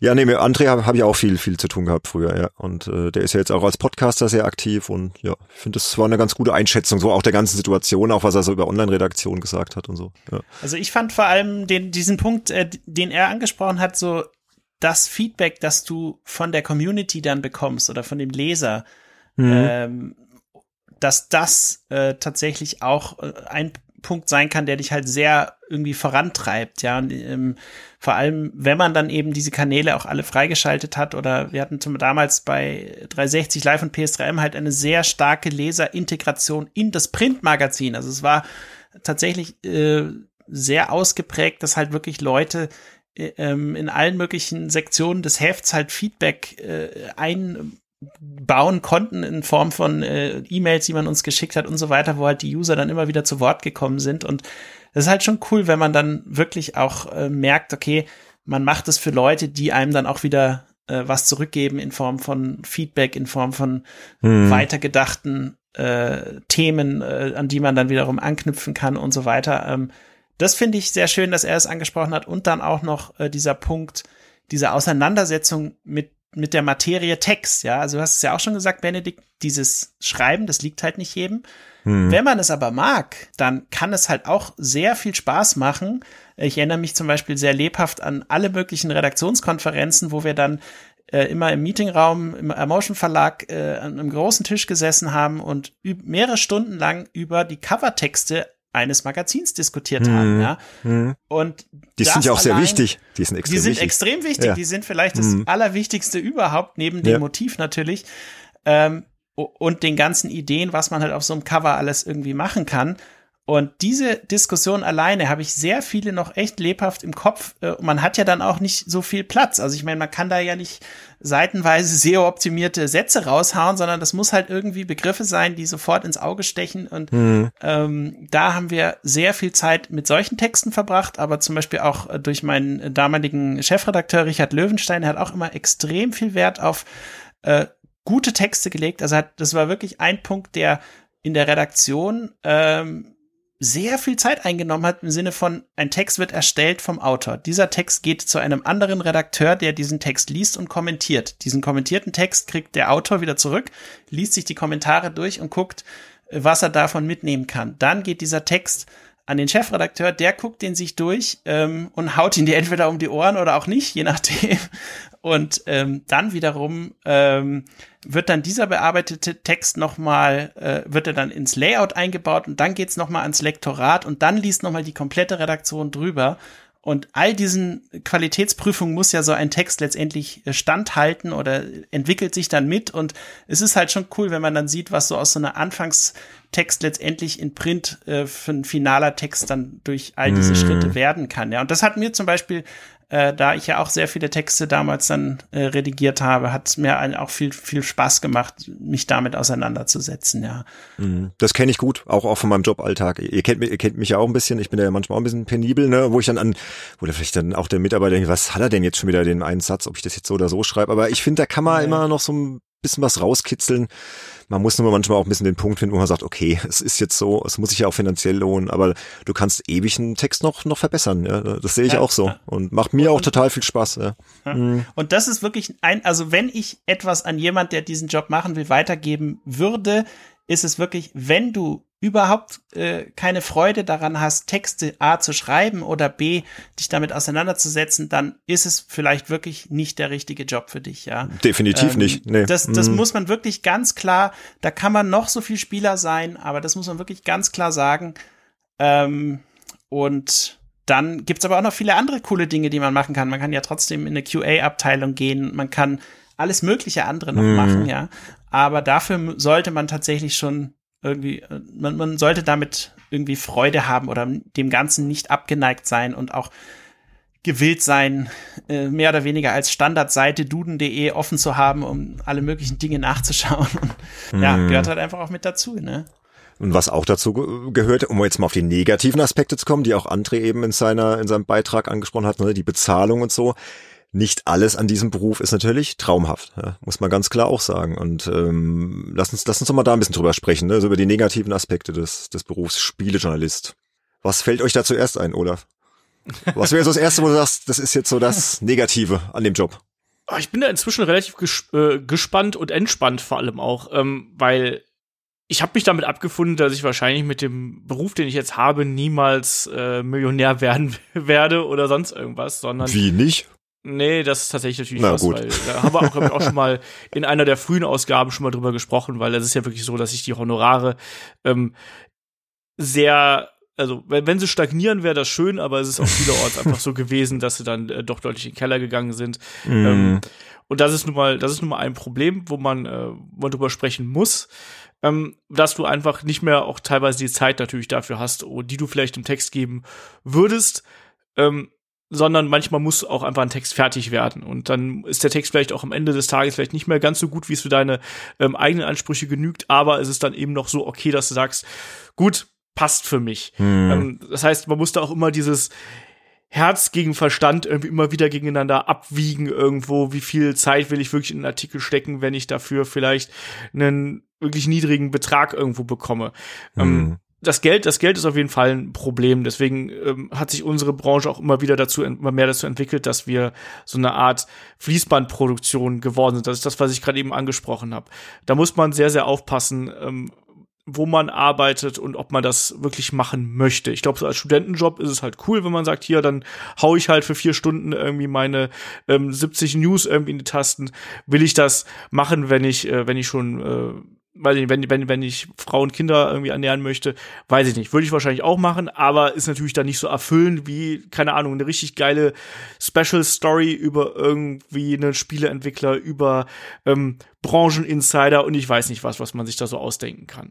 Deswegen Bezahlung ist mit Sicherheit einer der Aspekte, der negativ ist. Andererseits, es ist jetzt auch nicht so, dass wir hier wirklich den aller, allerhärtesten Job der Welt haben. Das muss man auch der Fairness halber irgendwo sagen. Ja. Und ähm, entsprechend sage ich immer, ich würde gerne mehr bezahlt bekommen. Andererseits denke ich mir aber auch, ich weiß auch, dass es sehr, sehr viele Branchen und Berufe auf dieser Welt äh, gibt, die es wesentlich mehr verdient hätten, mehr zu verdienen mhm. als ich.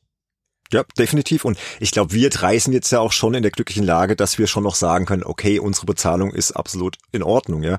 Klar, auch wir würden uns manchmal wünschen, wir hätten die Honorare von, keine Ahnung, 2005, ja. Wenn ich sehe, was ich da teilweise auf Rechnung draufgeklatscht habe, Alter Schwede, ja, also hm. das vergisst man dann teilweise auch so oder man verdrängt es einfach und weil man einfach die heutigen Honorare gewöhnt ist. Aber es ist, ist jetzt auch nicht so, dass wir hier äh, abgezockt werden. Und ich glaube, das liegt dann aber auch daran, dass man dann über die Jahre wirklich sich einen Kundenstamm aufgebaut hat, äh, auf den man sich verlassen kann, wo man weiß, da wird man fair bezahlt. Und äh, man hat es ja auch immer selbst in der Hand zu sagen, okay, das lasse ich mit mir machen und das nicht. Und äh, wenn man das klar kommuniziert und da fair mit umgeht, ich glaube, dann, dann kann man auch selbst heute noch äh, sehr ordentlich verdienen als Spieljournalist. Man wird, wie gesagt, nicht reich, aber ja, aber es ist schon so ein Drahtseilakt, wie du schon sagtest. Immer dieses Abwägen, hm, mache ich jetzt hier ein Death Stranding oder äh, keine Ahnung, ein Final Fantasy VII Remake, wobei das war ja gar nicht so lang. Ähm, muss man halt abwägen, ja. Nee, also was das Thema Honorare angeht, also bei, also ich kann noch also aus also Freelancer-Position sagen, äh, ich, ich handhab das teilweise so, klar, wenn du halt, es gibt ein paar Kunden, da weißt du einfach, okay, das ist halt einfach kein riesiger Verlag oder das ist halt nicht äh, die Mega-Webseite, sondern es ist einfach nur ein kleinerer Kunde, der dir ähm, aber wichtig ist, weil du die Leute kennst, weil du deren Job gut findest und weil du auch weißt, okay, die ja, können dir vielleicht halt einfach aufgrund ihrer eigenen äh, Budgetsituation nicht so viel anbieten, äh, wo du hm. aber dann trotzdem sagst, okay, ähm, ich mache das, wenn ich mir gewisse Themen zum Beispiel aussuchen kann und so weiter. Einfach aus dem Grund, weil du dann, äh, ja, es, es hilft dir auf verschiedenen Ebenen zum Beispiel zu sagen, okay, äh, jemand lädt dich auf eine Messe ein und dann kannst du halt diesen Kunden als weiteren Artikelabnehmer in die Waagschale werfen, was wiederum deine Chancen steigert, äh, bei der nächsten äh, Messe dann wieder eingeladen zu werden. Ja, also das ist auch so ein Punkt, äh, den man dann zum Beispiel ähm, nicht vergessen darf, wo man aber auch dann äh, vielleicht auch, man lernt andere CMS-Systeme kennen und so weiter. Aber man muss natürlich auch vorsichtig sein, dass man dann dort nicht irgendwie zu allem dann plötzlich Ja und Amen sagt und merkt, okay, jetzt schufte ich hier mit dem Buckel krumm und am Ende ist halt nichts bei rumgekommen. Äh, das muss man halt immer so abwägen, ja. Aber ich bin so der Freund davon, okay, auch die kleineren Portale, wenn da eine Anfrage kommt, hey, hättest du vielleicht mal Interesse, das und das zu machen, zu sagen, mhm. ja, okay, mache ich, vielleicht jetzt nicht irgendwie zehn Artikel im Monat, aber vielleicht zwei oder so, ja. Mhm. Und ähm, ja, also das ist sicherlich auch so ein Aspekt, der da noch mit reinspielt, aber klar, also und auch was wegen Thema VG Wort, was ich vorhin angesprochen hatte, das war mir zum gewissen Zeitpunkt damals auch gar nicht so bewusst, dass man über diesen Weg noch zusätzliche mhm, ja. Gelder im Nachhinein bekommen kann, die man äh, irgendwie vorher gar nicht auf dem Schirm hatte, ja. Und umso wichtiger ist es natürlich auch die Kanäle auszunutzen und äh, das ist jetzt auch was, wo man natürlich dann weiß, okay, kommt halt einmal im Jahr diese Zahlung und man, man kann sich natürlich dann auch auf diesen Moment dann freuen, weil man weiß, okay, es wird halt für so und so viele Artikel, äh, kannst du dann Pi mal Daumen so und so viel zusätzliches Geld noch einplanen, ja. Hm. Ähm, Benedikt, du hast ja hier auch auf unserem äh, wunderbaren Handout, was du ja immer für uns hier bereitlegst, ja. hast du ja auch noch so ähm, Faktoren wie ja Stress, Deadlines, Reiserei. Oh, ja. Genau, ja. ja. Das gehört sicherlich auch dazu, aber auch da bin ich immer der Meinung, bis zu einem gewissen Grade ist man da ja auch für sich selber verantwortlich. Ich weiß auch, gerade die Reiserei, manchmal übertreibt man es halt eben auch. Ne? Man ja, kann ja sowieso, ne? äh, ich, ich, ich bin auch, ich habe auch zurückgefahren äh, in den vergangenen Jahren, weil's, weil ich auch gemerkt habe, dass äh, mir das an die Substanz geht und dass ich sowohl im Privatleben als auch so gesundheitlich, dass, dass das irgendwann nicht mehr, ja nicht mehr tragbar war es nie, aber es ist einfach anstrengend geworden mhm. ist, wenn man dann ähm, innerhalb von einer Woche, keine Ahnung, einen Termin in Berlin, einen in London und einen nochmal in München und ständig stehst du dann eben morgens früh um 6 Uhr auf und bist dann unterwegs. Ähm, auch hier, gerade wir als äh, Freiberufler äh, müssen da eben für uns selber ein bisschen die Verantwortung tragen und da auch wieder überlegen, stellen wir es jetzt um, ähm, nehmen wir das jetzt wirklich an, müssen wir diesen dritte, dritte Reise nochmal antreten mhm. und dann auch äh, überlegen, was kann ich machen und was möchte ich machen. Deadlines gibt's immer wieder, das gibt's überall, da kommt man nicht drum herum. Ähm, aber klar, das, da muss man dann durch, aber im Endeffekt muss man da vor allem dann durch, um zu sehen, ähm, oder man muss vor allem dann schauen, dass man eben diese Deadlines hinter sich bringt und dass du nicht so einen, Konstitu äh, einen konstanten Spießrutenlauf aus Deadlines irgendwie äh, vor dir hast. Also, dass du auch mal Ruhephasen dazwischen hast, dass du auch mal wieder runterkommen mhm. kannst.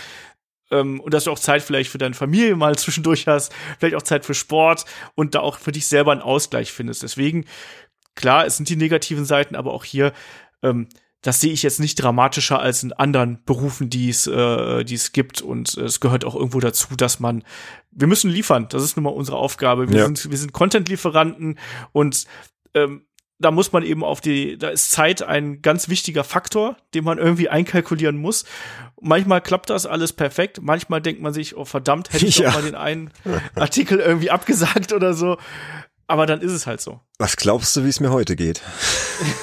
da hast du diesen Podcast-Termin schon tagelang vereinbart und dann kommt da auf einmal noch eine Anfrage, ne? Und dann denkst du, scheiße, das ist ja hochinteressant und dann nimmst du sie halt an und jetzt, ja, was glaubt ihr, was ich heute Nacht noch machen werde? Wahrscheinlich. Das ist ein äh, klassische Problem, ja. Ja, aber wie Olaf schon sagt, man hat es selbst bis zum gewissen Grad in der Hand und das sind auch so Erfahrungswerte über die Jahre, dass man halt ja auch abschätzen kann, okay, wenn ich das jetzt noch mitnehme, wird jetzt ein paar Stunden stressig, vielleicht schlafe ich die Nacht mal ein bisschen weniger, aber dann ist ja auch schon Wochenende und am Ende des Monats freue ich mich dann halt über, über die Rechnung, die ich schreibe. Ja, also das ist, mhm. man muss immer ein bisschen abwägen und ähm, sehe ich schon fast wieder als einen Vorteil. Deswegen ist ja alles gar nicht so negativ. Aber, aber gibt es nicht noch was richtige Negatives? Ich habe irgendwie das Gefühl, wir, wir pendeln immer so wieder Richtung positiv.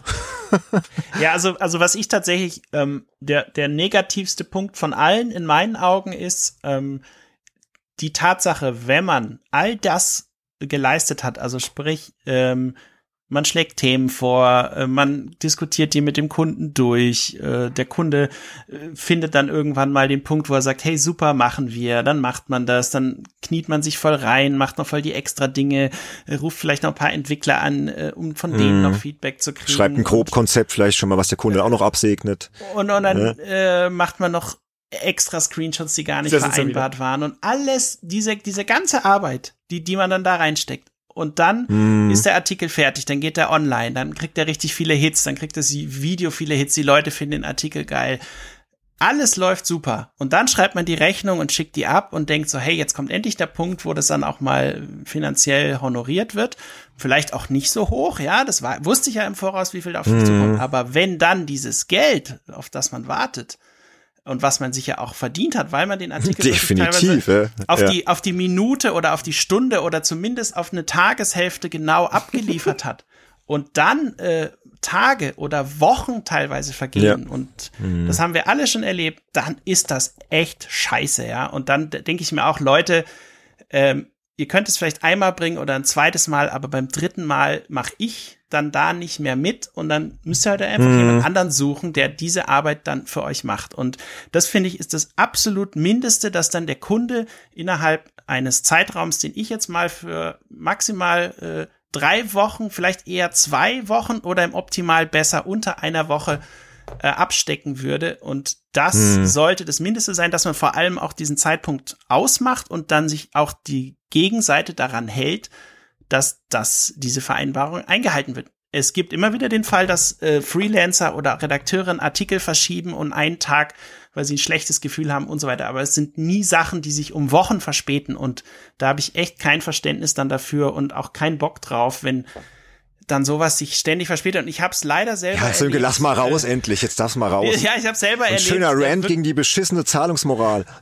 Ja, genau. Aber nee, ich habe es wirklich selber erlebt, wo dann Sachen zwölf Wochen, ja, eins, zwei, mhm. äh, gedauert haben, bis das bezahlt wurde. Und das war auch gar nicht mal so ein großer Betrag, wo ich mir dann denke, auf gut Deutsch, fuck you, äh, das, das reicht jetzt. Das ist, ja, das war's, ja. ja. Ähm, das, das geht einfach nicht. Und bei jedem normalen Arbeitgeber, wenn, stell dir vor, du bist bei BMW fest angestellt und äh, da kommt plötzlich zehn Tage später das Geld auf dein Konto, mhm. da, die, da, da, da drohen die doch mit dem Arbeitsgericht und alles, ja. Gebe ich dir vollkommen und, recht, ja. Das ist. Äh, da sind wir, glaube ich, echt flexibel manchmal und kommen den Kunden in vielerlei Hinsicht mit allem Möglichen entgegen. Und da möchte ich dann aber auch mal so Kunden wie zum Beispiel der Cyber Media Verlag, äh, die die M-Games rausbringen, mhm. kleiner Verlag, aber die machen wirklich was das angeht, einen fantastischen Job. Also wirklich, du schickst die Rechnung hin, du, du wartest zwei, drei Tage und dann ist das Geld auf deinem Konto. Das ist absolut mhm. vorbildlich. Äh, und auch Webedia zum Beispiel in dem Punkt wirklich klasse. Ähm, und da weiß man auch genau, da heißt es dann zum Beispiel auch, okay, du musst dann diese Rechnung bis zu dem und dem Tag schicken und wenn du das nicht machst, dann wird es eine Verzögerung geben. Wenn du es aber machst und wenn du diesen Termin einhältst, dann kannst du davon ausgehen, dass das Geld nach einer Woche auf deinem Konto ist. Und so ist es tatsächlich auch immer gewesen. Und das ist cool. Und dann sind es Absprachen, an die man sich halten kann. Oder mhm. man weiß, was einen erwartet. Und dann macht die Arbeit auch viel mehr Spaß, ja, dann, dann weißt du, vor allem als Freelancer, du musst halt einfach eine gewisse Planbarkeit haben. Und die geht aber in dem Moment verloren, wo plötzlich Rechnungen einfach nicht mehr bezahlt werden, ja, und äh, oder verspätet, nicht nicht mehr nicht, aber verspätet bezahlt werden. Ich bin tatsächlich auch schon mal auf 500 Euro sitzen geblieben, weil ein Kunde insolvent gegangen ist. Ja, ich erinnere mich. Hm, ich das war ja. damals ähm, hier die FHM, das hm. ist ja dann ja, so hier irgendwie Mädels, Autos und äh, irgendwie Videospiele hatten sie dann eben auch. Und ich habe halt die Videospielseite gemacht.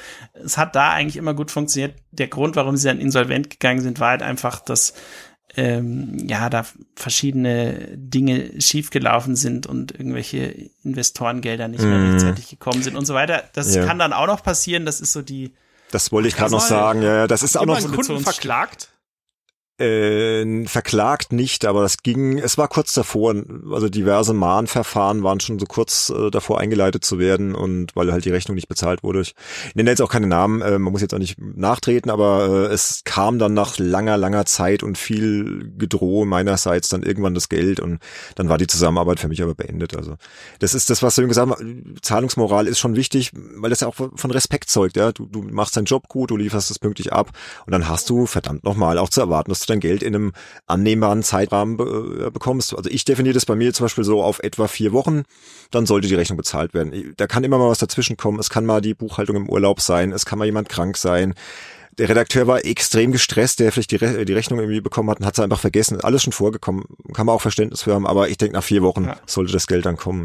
Ja. ja, und ich, ich kann, also ich kann allen Leuten sagen, die selber Freelancer sind oder werden wollen oder wie auch immer, wirklich sich äh, bestimmte Schritte anzugewöhnen, um da absolut da vorzubeugen. Der erste Schritt mhm. ist, ähm, äh, äh, gute Ordnerstrukturen, wo man genau weiß, diese Rechnung wurde geschrieben. Sobald die verschickt wurde, wandert das PDF in einen anderen Ordner, dass man für sich weiß, okay, das ist durch. Das zweite ist, wirklich aktiv vom Kunden zu verlangen, eine schriftliche Bestätigung, hast du diese E-Mail mit dieser Rechnung erhalten? Das mache ich wirklich bei jeder Rechnung, bei Benedikt nicht mehr, weil da weiß ich, der, der macht es automatisch. Aber das ist, wirklich, äh, das ist wirklich so ein Punkt, äh, dieses Feedback zu kriegen, kam diese Rechnung an oder nicht. Hm. Dann kann er nämlich nicht am Ende sagen, nee, äh, die Rechnung habe ich ja nie bekommen, ja. Also das von vornherein auszuschließen und dann auch vielleicht nochmal zu fragen, bei einem neuen Kunden zum Beispiel, stimmen diese ganzen Formalien? Ist noch irgendwas unklar bei deiner Buchhaltung? Brauchen die noch irgendwas von mir? Äh, und dann wirklich, sobald dieser Zeitpunkt überschritten ist, sofort nachhaken und nerven die ganze Zeit, E-Mails schreiben, anrufen, SMS, WhatsApp-Terror, was auch immer, wirklich, damit die Leute gleich wissen, so geht's einfach nicht, dass man. Sönke, ich bezahle nie wieder eine Rechnung zu spät. nee, aber das, das ist wirklich. Das Steht der Sönke vor der Tür. ja, nee, aber das finde ich wirklich so ein Punkt. Und auch das zu machen, wenn hm. es mhm. überhaupt nicht notwendig ist, ja. Also selbst wenn man jetzt irgendwie riesige Reserven auf dem Konto hat, es trotzdem zu machen, damit die Leute wirklich da, diesen, diesen Respekt äh, auf dieser Ebene einem entgegenbringen, hm. äh, zu sagen, äh, dass das gemacht wird. Ja, das ist einfach extrem wichtig und ähm, da gibt's halt leider immer wieder schwarze Schafe, die in dem Bereich halt echt rumschlampern, wo ich mir halt auch sag, äh, das kann doch gar nicht sein. Es ist tatsächlich jetzt ähm, sehr viel besser geworden. Also die letzten zwei Jahre zum Beispiel war sehr viel, ich kaum mehr solche Fälle gehabt. Mhm. Aber ähm, es gibt sie halt leider noch und sobald sie kommen, wirklich die Notbremse und auch zu sagen, hey, ähm, ich habe jetzt hier schon den neuen Artikel angefangen, ich, solange das Geld nicht da ist, mache ich jetzt nicht mehr weiter. Dann müsst ihr euch jemand anders suchen. Ja. Das ist was interessant, weil als ich das Handout erstellt habe, ist mir dieser Punkt Zahlungsmoral gar nicht mehr so eingefallen, was ja eigentlich dann bedeutet, dass es mittlerweile relativ gut läuft. Ne? Also ich muss sagen, die Kunden, ja. für die, die ich arbeite, für ja. die wir arbeiten, das hat sich jetzt über die Jahre eigentlich sehr gut eingespielt. Man kann sich da eigentlich auch größtenteils drauf verlassen. Manchmal gut gibt es dann vielleicht noch eine kleinere Verzögerung, weil irgendwas dazwischen gekommen ist, hier Urlaub oder so, Buchhaltung krank. Ja, Aber in der Regel muss ich echt sagen, kann man da echt sehr zufrieden sein mittlerweile mittlerweile. Und das war früher teilweise wirklich anders. Und es ja. geht ja dann auch wiederum um so einen Punkt wie Kommunikation. Wenn jemand zu mir sagt, hör mal, gerade ist irgendwie schwierig oder gerade hier die äh, die Rechnung kam ein bisschen zu spät, das dauert jetzt ein paar Wochen länger, mhm. ist das ja alles easy. Genau. Aber wenn man, richtig, ich, ja. ich hatte es mal gehabt, dass äh, ich Artikel abgeliefert habe zu Gamescom, irgendwie tonnenweise, ich weiß gar nicht mehr, ich glaube, das waren, ich meine, das waren zehn Artikel oder so, die ich, äh, also ich habe fünf zu Gamescom und fünf noch mal danach. Ähm, mhm. Und dann habe ich Rechnung geschickt, Rechnung geschickt, Rechnung geschickt und ich habe nie eine Antwort bekommen. Aber auch kein Geld. Und irgendwann habe ich dann äh, die Schnauze voll gehabt und habe dann gesagt, so pass auf, äh, entweder ich habe das Geld bis Jahresende, wohlgemerkt, ihr wisst, wann die Gamescom wäre, ne, ist irgendwann im August. Ähm, und entweder ich habe das Geld bis vor Weihnachten oder es passiert was. Und dann kam der Vorschlag tatsächlich, ja, du bekommst äh, eine, ein, ein Teil des Geldes bekommst du vor Weihnachten am 23. und eins ein, ein, den anderen Teil bekommst du dann am äh, 27. oder sonst irgendwas. Und da habe ich halt auch gemeint, so, äh, sorry, also das kannst du mir doch jetzt hier nicht erzählen. Ähm, überweist das Geld bitte bis zum, äh, bis zum 15. oder halt eben dann nicht. Hm. Hat er nicht gemacht. Und dann äh, habe ich einen Anwalt eingeschaltet. Und dann stand ja. tatsächlich irgendwann der, äh, der Gerichtsvollzieher. So. Dann stand der Gerichtsvollzieher bei denen auf dem, auf dem äh, Paket, Parkett und dann mhm. äh, habe ich aber mein Geld auch relativ schnell gehabt, war aber natürlich auch nochmal, ich glaube, ich habe 50 Prozent mehr bekommen wegen Zinsen und äh, obendrauf Anwaltskosten und keine Ahnung was. Der hat also richtig viel nochmal mehr zahlen müssen, als es gewesen wäre, wenn, wenn er mir einfach rechtzeitig das Geld bezahlt hätte. Aber das, das hm. ist eh nach einer Zeit pleite gegangen, von daher. Ja, ist schon ein bisschen traurig, ne, wenn sowas passiert. Aber ich glaube, die Erfahrung haben wir alle schon mal gemacht, dass, dass man da länger warten musste. Aber wie gesagt, das ist mittlerweile. Aber das sind halt wirklich die absoluten Negativbeispiele. So. Und genau wie du schon sagst, ähm, das habe ich auch jetzt seit garantiert zehn Jahren nicht mehr gehabt, sondern alle Kunden zahlen pünktlich. Man hat da eine Vertrauensebene, die äh, eingehalten wird.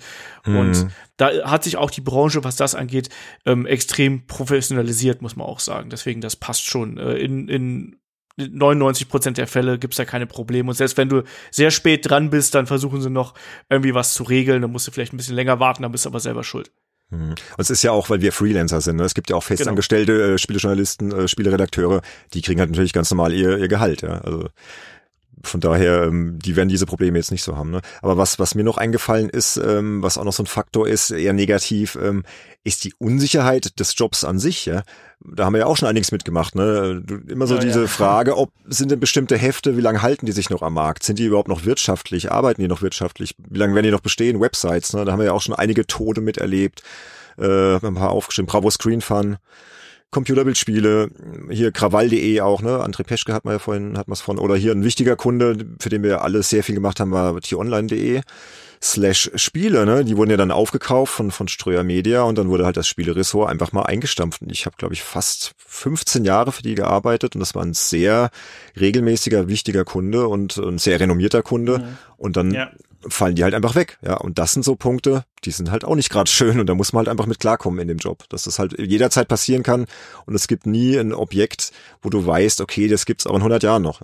Es kann halt jeden theoretisch treffen. Ich glaube, umso wichtiger ist es dann halt für jemand, der sagt, okay, er will in diesem Bereich aktiv werden, dann sich auch nicht irgendwie auf ein, zwei Kunden ausschließlich auf ein, zwei zu verlassen, sondern wirklich zu sagen, okay, mhm. ähm, ich bin jetzt Freelancer, ich biete halt auch Themen ähm, anderen Seiten an, die ich persönlich einfach spannend finde oder von denen ich glaube, dass sie so ein Content gut gebrauchen können. Also ich weiß zum Beispiel noch, äh, ich hatte äh, da, damals ähm, irgendwie, ich weiß gar nicht, ich glaube, das war so dieser Zeitpunkt, wo äh, diese T-Online-Sache äh, irgendwie nicht mehr relevant war und dann habe ich irgendwie so gesagt, so aus dem Bauch heraus, hey, ich bin doch, ich, ich kann mich doch für das Thema VR begeistern und bin da irgendwie voll drin. Ich schreibe einfach mal, äh, nee, ich rufe sogar einfach mal die Kollegen von VR World, das war halt sozusagen von, von Games.de, so ein Subportal, rufe ich einfach mal an, mhm. weil ich hatte denjenigen ähm, vernetzt äh, per Xing und ruf einfach mal an und biete einfach ein Thema an und tatsächlich äh, ist da draus einfach eine ganz tolle Zusammenarbeit geworden und äh, da wirklich einfach ein bisschen, bisschen Mut zu beweisen äh, und, und Leuten einfach aktiv mal Themen vorzuschlagen und dann auch eben versuchen, auf mehreren, hm. mindestens fünf verschiedenen Standbeinen zu stehen, dass man halt, wenn zwei nicht mehr funktionieren, halt die anderen drei immer noch hat und sich wieder nach neuen Sachen umschauen kann. Hm. Und ja, meistens ja. ist es, ist es halt so eine Situation, wo dann ein Projekt und leider die Corona-Krise wird auch da äh, bestimmt äh, bestimmte Kunden letztendlich beeinflussen, äh, weil Anzeigenumsätze wegbrechen oder was auch immer, dass man halt wirklich äh, das nicht vergisst, dass sowas passieren kann und sich entsprechend breiter dann aufstellt, ja. Und das, das ist generell das, was. Ja, und, und, und da, da ist so ein, so ein äh, habe ich noch ein Anliegen. Nach all den Jahren möchte ich mich jetzt mal beim Winnie Forster bedanken. Ja, den kennt man ja auch, der war hier auch früher bei der Videogames Powerplay. Äh, der hat mir damals, als ich mich selbstständig gemacht habe, 2001, ähm, da haben wir uns damals in München getroffen. Da ging es um Content-Lieferung für Bravo.de. Da war ich als Autor an Bord und er und wir waren dann noch zusammen essen. Und er meinte damals, du Bene, ich gebe dir einen wichtigen Tipp, verlasse dich nie nur auf einen Kunden, weil das war ein sehr guter ja. Kunde damals, bravo.de, die haben sehr, sehr gut bezahlt und ich war halt noch jung und noch nicht lange im Geschäft äh, und er meinte mindestens zwei, besser drei. Und das habe ich mir damals irgendwie so eingebrannt und damit bin ich immer gut gefahren. Also, also er meinte immer mindestens zwei große Kunden brauchst du als Selbstständiger und es stimmt. Ja, gut, rein steuerlich allein schon. Ja. Das sowieso, äh, ja, Scheinselbstständigkeit. Kommt äh, das Problem genau der Scheinselbstständigkeit, indem du, wenn du eigentlich immer nur konstant für einen Kunden arbeitest und sonst niemand anderen, dann ja, ja, aber danke Winnie für den Tipp. Das hat mir sehr geholfen, weil es hat letztendlich wirklich gestimmt. Ja, und irgendwann muss ich mit ihm dann nochmal drüber sprechen. Vielleicht auch hier im Podcast. Mal schauen, ne? Den Winnie Forster auch mal irgendwann einladen. ja, ja, klar. Ja, aber jetzt haben wir doch noch ein paar wirklich negative Aspekte gefunden. Ne? Mir ja schon fast Sorgen gemacht, dass wir hier nur schöne Sachen finden. Nee, also ein, ein Punkt, den ich nochmal ansprechen wollte, das habe ich mir jetzt persönlich in meinen Notizen noch aufgeschrieben, ähm, was diesen Zeitfaktor betrifft. Ähm, man muss äh, ja ein Gefühl dafür entwickeln, bei welchen Themen Zeitfaktoren äh, kritisch werden können, dadurch, dass äh, zum Beispiel Thema Testversion. Man erwartet einen Test von Spiel XY. Äh, der Entwickler sagt, ja, wir schicken dir irgendwie fünf Tage vor Release die Version. Dann sitzt du da, hast alles vorbereitet, hast dir die Zeit dafür auch freigenommen, hast alles geblockt, hast Termine nach hinten verschoben. Hm. Und dann kommt die E-Mail, ja, wir haben irgendwie Probleme mit der Controllersteuerung, wir müssen das noch nachpatchen, wir können die Version noch nicht rausgeben, du musst noch warten. Und dann äh, kriegst du plötzlich so ein Spiel, was halt fünf Tage vor Release kommen sollte, vielleicht zwei Tage vor Release. Und dieser zwei Tage vor Release ist dann vielleicht ausgerechnet der äh, Samstag oder der Freitag oder wie auch immer. Ähm, und dann merkst du, okay, ja, äh, jetzt habe ich dem mehreren Kunden zugesagt, dass ich zu dem Thema vielleicht einen Test mache. Für den anderen gibt's irgendwie noch einen Tipps-Guide oder was auch immer. Und dann kommt das Spiel viel zu spät und jetzt ist aber dein Wochenende bricht jetzt an und da hast du eigentlich ganz andere Sachen geplant. Was machst du denn jetzt? Ja, sagst du jetzt das ab und verärgerst die Kunden oder sagst du deinen Freunden ab und verärgerst die, äh, weil die dich auf eine Kindergeburtstagsparty eingeladen haben und du sollst da irgendwas machen und kannst nicht oder arbeitest du nachts, äh, damit du es trotzdem schaffst? Also das ist so ein Punkt, der mir tatsächlich immer wieder mal begegnet ist bei so Tests, dass halt Sachen sich verschoben mhm. haben oder nicht zu dem Zeitpunkt gekommen sind, wo sie kommen sollen. Oder du hast die Version, willst sie spielen und merkst, okay, äh, irgendwie, keine Ahnung, dein äh, VR-Headset ist noch nicht kompatibel, weil der Treiber fehlt und der Treiber soll aber erst zwei Tage später kommen oder irgend sowas. Also da gibt's ja die wildesten Konstellationen, ähm, die halt, äh, ja, das sollte man unbedingt bedenken äh, ähm, und sich entsprechend einen Puffer einbauen oder vielleicht auch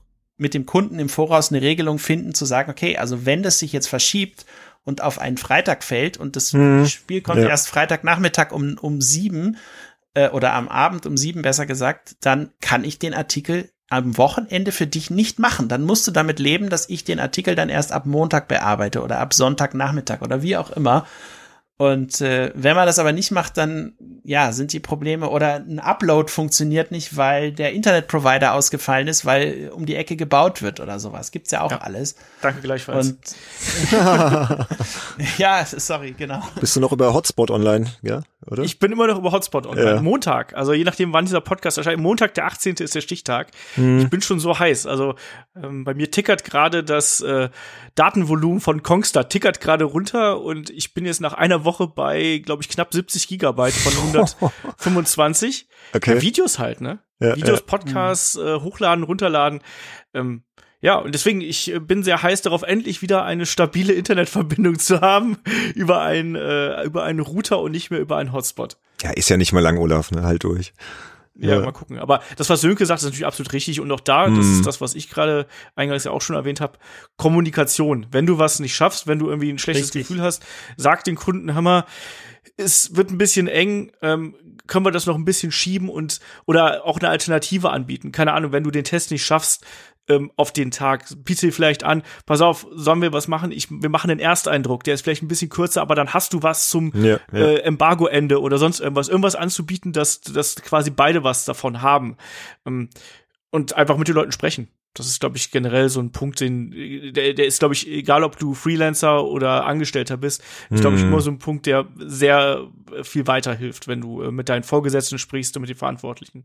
Ja, mit den Leuten sprechen ist auch noch so ein Punkt, aber eher ist mal in, in die andere Richtung. Das wäre jetzt auch noch was Negatives, was mir eingefallen ist. Äh, ja, Leserfeedback, äh, gerade im Internet, ja, so hier die Kommentarspalten und so, das ist auch nicht immer nur schön, ne? Da hast ja oft auch äh, Leser, die dann irgendwie alles besser wissen, ja. Du schreibst irgendwie eine Reportage, hast dir da den Arsch abrecherchiert, hast da dein ganzes Herzblut reingesteckt, ja, schreibst da tagelang dran und, und, und liest nochmal gegen und ergänzt nochmal und suchst nochmal ein schönes Bild raus, hast da wirklich alles rund gemacht, hast vielleicht einen minimalen kleinen Rechtschreibfehler drin und der wird natürlich dann immer in der Kommentarspalte, ne, hier gibt's, habt ihr keinen Lektor oder was, ja, weißt du so, dann, da denke ich manchmal so, oh Alter, ey, das nervt mich dann schon. Also geht mir manchmal so, ne? So manche Leserkommentare, wo du denkst, brauche ich jetzt nicht. Ne? Und deswegen habe ich, hab ich mir so ein bisschen angewöhnt, lies nicht zu viel im Internet unter deinen Artikeln. Äh, Gerade wenn du so für Spiegel Online oder so schreibst, da wissen es dann eh immer alle besser ne? und so. Und lieber gar nicht. Das ist übrigens was, was man ja. generell fürs Internet sagen sollte. Äh, wahrscheinlich, ja, wahrscheinlich. Nicht genau. Lies nicht zu viel Internet, ja. Das sollte man wahrscheinlich gerade eh einigen Leuten sagen in diesen Zeiten, aber gut, anderes also, Thema. Also was ich mir halt angewöhnt habe, ist ähm, ja, ich weiß, ich bin manchmal so ein bisschen Perfektionist, was das angeht, aber ich habe mir tatsächlich bei Online-Artikeln angewöhnt, die dann, sobald sie online gehen, immer zu öffnen, alle Seiten durchzuklicken, ob diese Links überhaupt funktionieren, weil das ist natürlich die, das größte Problem, wenn mm. Verlinkungen von einer Artikelseite zur nächsten nicht funktionieren. Vor allem bei Sachen, die du dann selbst äh, ins CMS gestellt hast und dann natürlich einfach den ganzen Text nochmal durchzulesen, ob vor allem dann, wenn jetzt sozusagen äh, man das nicht selbst in das CMS einbaut, sondern jemand anderes das für einen macht, äh, weil man halt selber keinen Zugriff hat oder äh, es gibt ja da viele verschiedenste Gründe, warum das nicht so ist oder weil die einem die Arbeit abnehmen wollen und wirklich einfach dann noch einmal drüber zu lesen, um zu sehen, haben sie das jetzt richtig eingebaut? Mhm. Es gibt leider immer wieder Fälle, wo dann vielleicht der Text, alles passt, äh, alle Überschriften, alles wunderbar, aber dann ist plötzlich ein Bild von einem völlig anderen Spiel in deinem Artikel und dann ist ja klar, was äh, Minuten später dann in den Kommentaren Ja, und, also, und das fällt ja dann aber auf uns zurück, ja. Und eben nicht unbedingt auf den Kunden, sondern der Leser sieht genau. deinen Namen da drüber stehen und sagt dann, äh, ist der blöd, der Autor. Ja, das ist etwas, was mich auch ja, oft genau. aufregt, weil eigentlich du hast den Fehler ja so gesehen gar nicht verschuldet. Ja, du hast den Text richtig geliefert, hast alles richtig durchnummeriert an Bildern und dann wird's aber halt falsch eingebaut oder falsch umgesetzt. Ja, gebe ja. ich dir vollkommen recht. Und das ist halt so ein Punkt, der ähm, das muss ich eigentlich nicht machen. Ich mache es für mich so als Qualitätsabsicherung, ja. weil ja jeder Artikel so eine Art Visitenkarte für einen selber auch ist, mhm. ähm, der aber dann äh, diese Zeit, die man da noch mal reinsteckt, diese extra halbe Stunde oder 20 Minuten oder wie lang es auch immer dauert, das zahlt einem dann halt. Ja, aber das nervt mich hart. Äh, das hatten wir ja auch schon oft so. Genau. Und wir weiß, sind ja beide, glaube ich, recht ja, ja. ähnlich, dass wir uns dann immer noch hin und her schicken und wenn was online gegangen kommt, wir checken, und dann musst du halt dann nochmal eine E-Mail schreiben und dann ist es vielleicht irgendwie Samstag Nachmittag um vier online gegangen und ja, bevor du es dann vergisst, machst du es halt am Samstagnachmittag um vier, ja, und schreibst dann nochmal an den Kunden, bitte ändert das noch, wir haben es eigentlich ursprünglich auch richtig geliefert. Ne? Ja, und, Aber gut. Und wie schreibst und, und, und so zu formulieren, dass der Kunde dann nicht denkt, jetzt er ist der Oberdepp, der das dann vergeigt. Ja, hat. aber wir haben ja. Das ist immer so ein bisschen so eine Grad. Wir haben ja lauter liebe aber wenn Kunden. Man die Leute kennt, umso besser. genau, also ist ja meistens alles halb so wild und so. Aber ja, auch ja. nochmal ein wichtiger Aspekt, ja, der negativen Seiten und äh, ja, was hätte man noch dieses SEO-optimierte Schreiben, hast du vorhin schon angesprochen. Das ist auch etwas, manchmal, was manchmal nerven kann, ne? aber gut. Und etwas, äh, dass man halt nicht immer die Spiele testet, auf die man Bock hat. Aber das hast du, glaube ich, auch schon gesagt, Sönke, ne? ganz vorhin. Gut, ich würde sagen, wir machen mal weiter mit dem nächsten Einspieler, weil wir haben ja noch einiges zu besprechen. Der nächste Kollege wäre der Christian Schiffer, der ist äh, Journalist beim Bayerischen Rundfunk und er hat selbst einen Podcast, nämlich Last Game Standing. Könnt ihr gerne mal reinhören und mal gucken, was der über den Traumberuf Spielejournalist zu sagen hat. Ist Spielejournalist dein ein Traumberuf? Spielejournalist zu sein war auf jeden Fall mal ein Traumberuf. Da war ich allerdings 14 oder 15. Und ich bin ziemlich froh, ehrlich gesagt, dass ich kein Spielejournalist geworden bin. Und das hat den einfachen Grund, dass sobald ich ein Spiel zwangsweise spielen muss, weil ich damit mein Geld verdiene, verliert das unfassbar an Reiz. Das äh, fällt dann richtig in sich zusammen wie ein Pudding, der in sich zusammenfällt. Ich glaube, das Bild funktioniert jetzt nicht so richtig. Auf jeden Fall ist das unglaublich, was das für einen Unterschied macht, wenn du quasi weißt, du musst über dieses Spiel schreiben und du musst es gar auch noch testen. Ich muss sagen, ich habe eigentlich sehr, sehr viel Glück gehabt, weil ich kann über Spiele schreiben, ich muss aber nicht. Ich bin ja eigentlich, ähm, wie sagt man denn das jetzt, normaler Journalist, also einfach für äh, Politik und Internetthemen beim Bayerischen Rundfunk, aber auch für Popkulturthemen. Das heißt, für mich ist über Spiele zu schreiben und hier und da eine Rezension zu verfassen wirklich eine wunderbare Abwechslung und führt dann dazu, dass ich das Spielen vor mir selber sehr gut rechtfertigen kann. Ich habe zum Beispiel nie das Gefühl, dass ich Zeit verschwende, sondern ich habe immer das Gefühl, ja, es ist doch ganz gut, dass ich jetzt hier spiele, weil bestimmt muss ich bald wieder eine Rezension schreiben. Das heißt, ich habe eigentlich das Beste aus beiden Welten. Ich habe nicht den Druck, über Spiele schreiben zu dürfen, aber ich habe die Möglichkeit, es zu dürfen. Und das ist tatsächlich so eine Art Traumberuf oder kommt dem sehr nahe. Ja, und wenn ich meinem 15-jährigen PC-Joker lesenden Ich erzählen würde, dass ich heute hin und wieder mein Geld verdiene damit, dass ich über Computerspiele schreibe und schreiben darf oder sprechen darf, wie in unserem Podcast, dann glaube ich, äh, würde dieser 14-jährige Christian Schiffer ein ziemlich breites Lächeln auf dem Gesicht haben. Danke, Christian Schiffer. Also das war jetzt seine Meinung. Wie gesagt, nochmal kurz zur Erklärung. Christian ist jetzt kein klassischer Spielejournalist, der nur über Spiele schreibt, so wie er selbst erzählt hat, sondern er schreibt halt auch über Politikthemen, über, über Lifestyle-Themen, aber halt auch immer wieder über Spielethemen. Ich glaube, er hat auch eine Kolumne bei der GameStar, wo er manchmal ein bisschen über Spiele schreibt. Und ich glaube, er genießt das richtig, ne, was ich da so raushöre, dass er so ein bisschen die Freiheit hat, äh, es nicht machen zu müssen. Ich glaube, er hat sich kurz versprochen, er sagte dürfen, äh, dass er es halt nicht machen muss, aber halt darf. Und dass das für ihn ein großer Luxus ist. Ja, ja ähm, kann ich, kann ich durchaus nachvollziehen. Es ist ja auch hier wiederum letztlich äh, jedermanns eigene Entscheidung, welchen Bereich des Journalismus man eben hier angeht. Der Kollege André Peschke hat ja gesagt, wir sind natürlich mit dem Spielejournalismus hier ein Spartenjournalismus, den wir betreiben. Was aber natürlich auch nicht heißt, dass man dann eben nur über Spiele schreibt, dass man eben nur ähm, ja, Spiele testet oder sonst irgendwas, sondern da gehören natürlich auch noch ganz viele andere Felder dazu. Interessant fand ich seine Anmerkung, dass Spiele für ihn an Reiz verlieren, beziehungsweise Faszination verlieren, wenn er sie testen muss, Schrägstrich darf oder wie auch immer. Die Sache mit dem Pudding habe ich auch nicht ganz verstanden. ähm, aber das kann ich bis zu einem gewissen Grad natürlich nachvollziehen, weil gerade wenn du äh, der angesprochene Termindruck dahinter hast und du musst jetzt irgendwie noch zum Abspann dieses verdammten Spiels kommen oder du hast das Gefühl, du bist noch nicht weit genug, um irgendwas dazu zu Papier zu bringen. Ja, dadurch verliert natürlich ein Spiel einen Reiz. Aber ich glaube, dass richtig gute Spiele dich trotzdem faszinieren. Und ich glaube auch, dass du selbst wenn du ein Spiel testen musst, gibt es immer wieder diese Momente, wo du vielleicht auch ein Spiel, was du gar nicht auf dem Plan gehabt hast, was du vielleicht in deinem Leben als Privatspieler nie im Leben angefasst hättest, bei mir letztes Snowrunner, ich habe es ja beim äh, Conference Call schon erwähnt, das hätte ich mhm. nie angefasst, wenn ich nicht diesen Job gehabt hätte und ich finde es total geil. Also ich glaube, das ist so ein etwas extremer Blickwinkel, den er da hat. Wahrscheinlich hat er da ein, zwei Mal schlechte Erfahrungen irgendwie mitgesammelt, wo er vielleicht etwas machen musste, was ihm danach nicht gefallen hat. Aber ich glaube, ganz so schwarz-weiß ist es dann nicht, sondern ja, es kann vorkommen, aber es, es glaube, sollte nicht die Regel sein, weil ich glaube auch dann, wenn es die Regel ist, dass du quasi, sobald du ein Spiel testen darfst und du hast dann keinen Spaß mehr daran und du siehst es nur noch als Job und nur noch als, ich muss jetzt hier meine, meine Haken irgendwie machen an, wie ist das Gameplay, wie ist die Grafik, wie ist der Ton, dann ist das vielleicht auch nicht der Job für dich.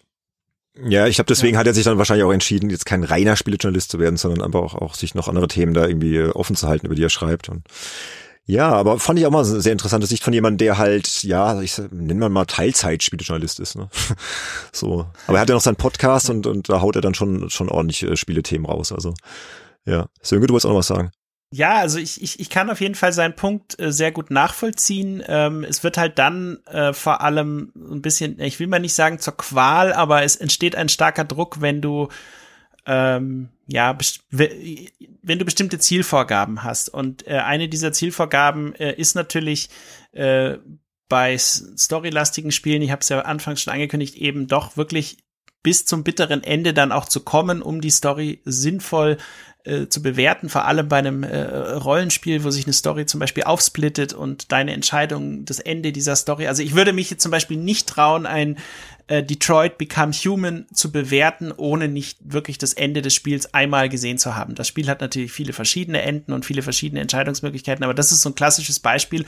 Und wenn du dann halt ähm, gedacht hast, okay, das Spiel wird mich jetzt vielleicht äh, vier, fünf Stunden beschäftigen und am Ende war es aber doppelt so viel, äh, dann kann das zum gewissen Grad, wenn du einen vollen Terminkalender hast und es völlig anders geplant hat, zu Frust führen. Äh, Mhm. Detroit Become Human ist jetzt nicht das perfekte Beispiel dafür. Viel besseres Beispiel ist, wir haben vorhin ja alles schon geschmunzelt, Death Stranding. Da war es halt so, da war halt, ähm, und das kann ich auch aus der Sicht derjenigen, die das Spiel gemacht haben, in dem Fall Kojima Productions, absolut nachvollziehen. Da war halt die Maßgabe, du kannst äh, diesen, äh, du, du kriegst diese Review-Version nur im Voraus, äh, von uns, wenn du uns äh, bestätigst, dass du dieses Spiel bis zum Ende durchspielst, weil wir als Entwickler der Meinung sind, dass es wichtig ist, das Ende des Spiels gesehen zu haben. Ich stimme dem voll zu. Äh, was ich allerdings damals nicht gewusst habe äh, oder nur im Ansatz abschätzen konnte, war, dass der Weg dorthin mich mindestens äh, 40, 45, sogar bis zu 50 Stunden Zeit kostet. Also in meinem Fall haben es, glaube ich, 49 Stunden oder sowas. Äh, sind vergangen, musste ich spielen. Äh, ich will das jetzt auch gar nicht zu so negativ sehen, aber die, diese 49 Stunden musste ich dann, weil ich eben diesen Vertrag eingewilligt habe, äh, spielen, bis ich das Ende des Spiels hatte. Und erst dann konnte ich anfangen, überhaupt den Artikel zu schreiben. Und dann kam noch der Punkt dazu, ähm, bevor das Spiel rauskam, gab es nochmal eine Serverwartungsphase und diese Serverwartungsphase war ungefähr eine Woche, bevor das Spiel auf den Markt gekommen ist und du wusstest, an dem Tag um die Uhrzeit, eine Woche ungefähr vor Release, wird diese Serverwartung stattfinden. Und wenn du das Spiel bis dahin nicht durchgespielt hast, dann kommt die Serverwartung und dann musst du eine Woche warten und dann kannst du es erst wieder spielen und dann kannst du erst den Artikel bringen und dann bist du viel zu spät für alle Online-Medien, die sich brennend für diese Spiele interessieren. Ja, das war total beknackt geplant und, irgendwie. Oh, ich sag's ja, dir, gut, das war wirklich machen, ja. so, ein, so ein Marathon, der irgendwie aber thematisch super zum Spiel gepasst hat, weil es äh, da ja auch um das Überwinden von Distanzen äh, und Hürden und Hindernissen und vor allem um Distanzüberwindung geht. Und da habe ich mich manchmal echt so gefühlt wie der Protagonist im Spiel, der halt irgendwie echt einen langen Weg noch vor sich hat. Und äh, das Witzige war, ich hatte dann äh, mit dem Pressesprecher von Sony gesprochen und der meinte zu mir, ja, also die ersten 15 Stunden des Spiels sind eigentlich eher so eine Art Tutorial. Ne? Und ich so, what? 15 Stunden, so ungefähr. Und er hatte recht behalten. Am Ende äh, wird's ja dann irgendwie, die Kapitel gehen dann teilweise viel schneller vorbei. Manche Kapitel sind auch äh, nur ganz kurz irgendwie, aber hm.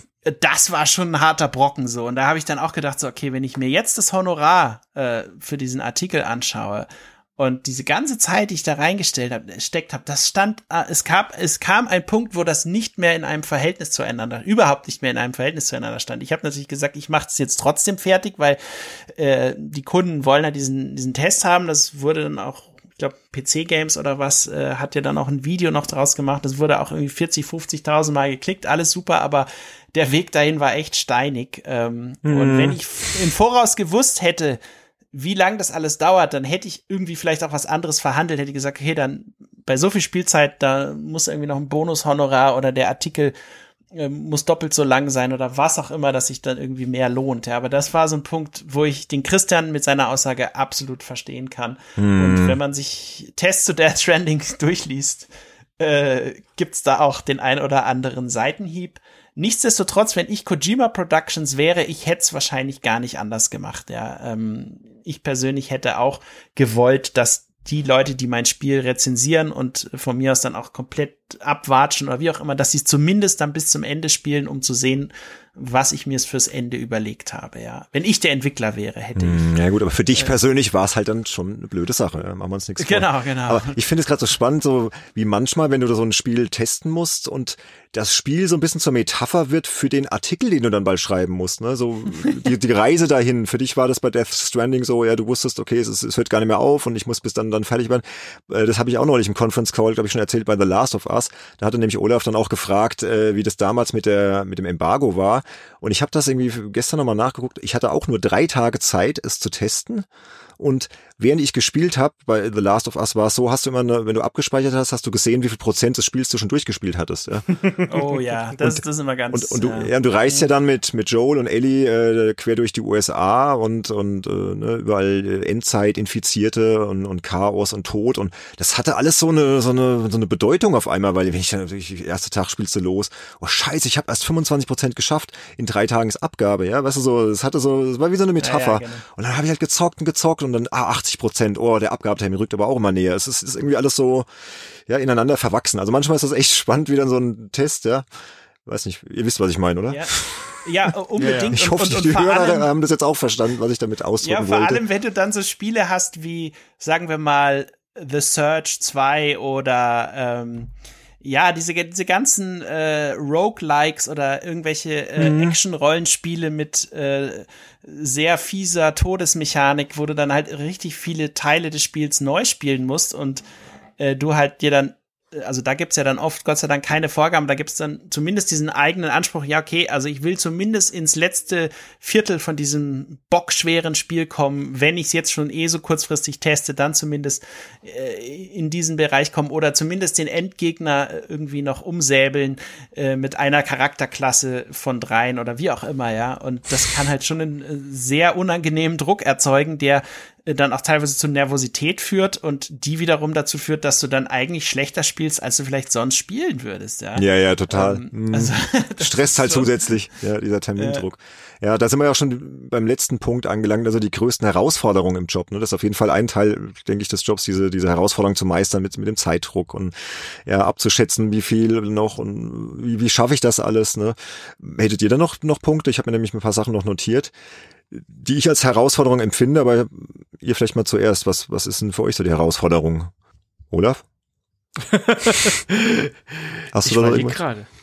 Nee, also ähm, muss man jetzt einfach mal abwarten. Ne? Also wir, wir haben natürlich unsere unsere allgemeinen Herausforderungen ist natürlich immer sich hier äh, irgendwie in der in der Branche weiterzuentwickeln. Ne? Mhm, also ja. ähm, den den aktuellen Maßgaben irgendwie äh, da standzuhalten. Und ich habe es ja schon mal eingangs erwähnt, wenn du überlegst, wie viel Kram wir mittlerweile mit Videos machen und mit ähm, Podcasts und mit all dem, was da was da drumherum ist, das ist schon ähm, auf jeden Fall eine Weiterentwicklung, der wir gewachsen sein müssen, wenn wir da natürlich Richtung festangestellte Redaktionen, festangestellte Spielredakteure schauen, auch da ähm, muss man ja sich weiterentwickeln, weil wir sehen auch, dass die, die Rezeption der Leser eine andere ist. Du merkst eben auch, dass andere Anforderungen gestellt werden. Nicht nur daran, dass es eben neben den klassischen Tests und Preview-Themen, die man so bearbeitet, eben auch noch ganz viele andere Geschichten gibt, die man erzählen möchte. Netzkultur ähm, bis hin zu ja irgendwelchen Retro-Geschichten, Bendig, wie wir das ja auch relativ oft machen. Also mhm.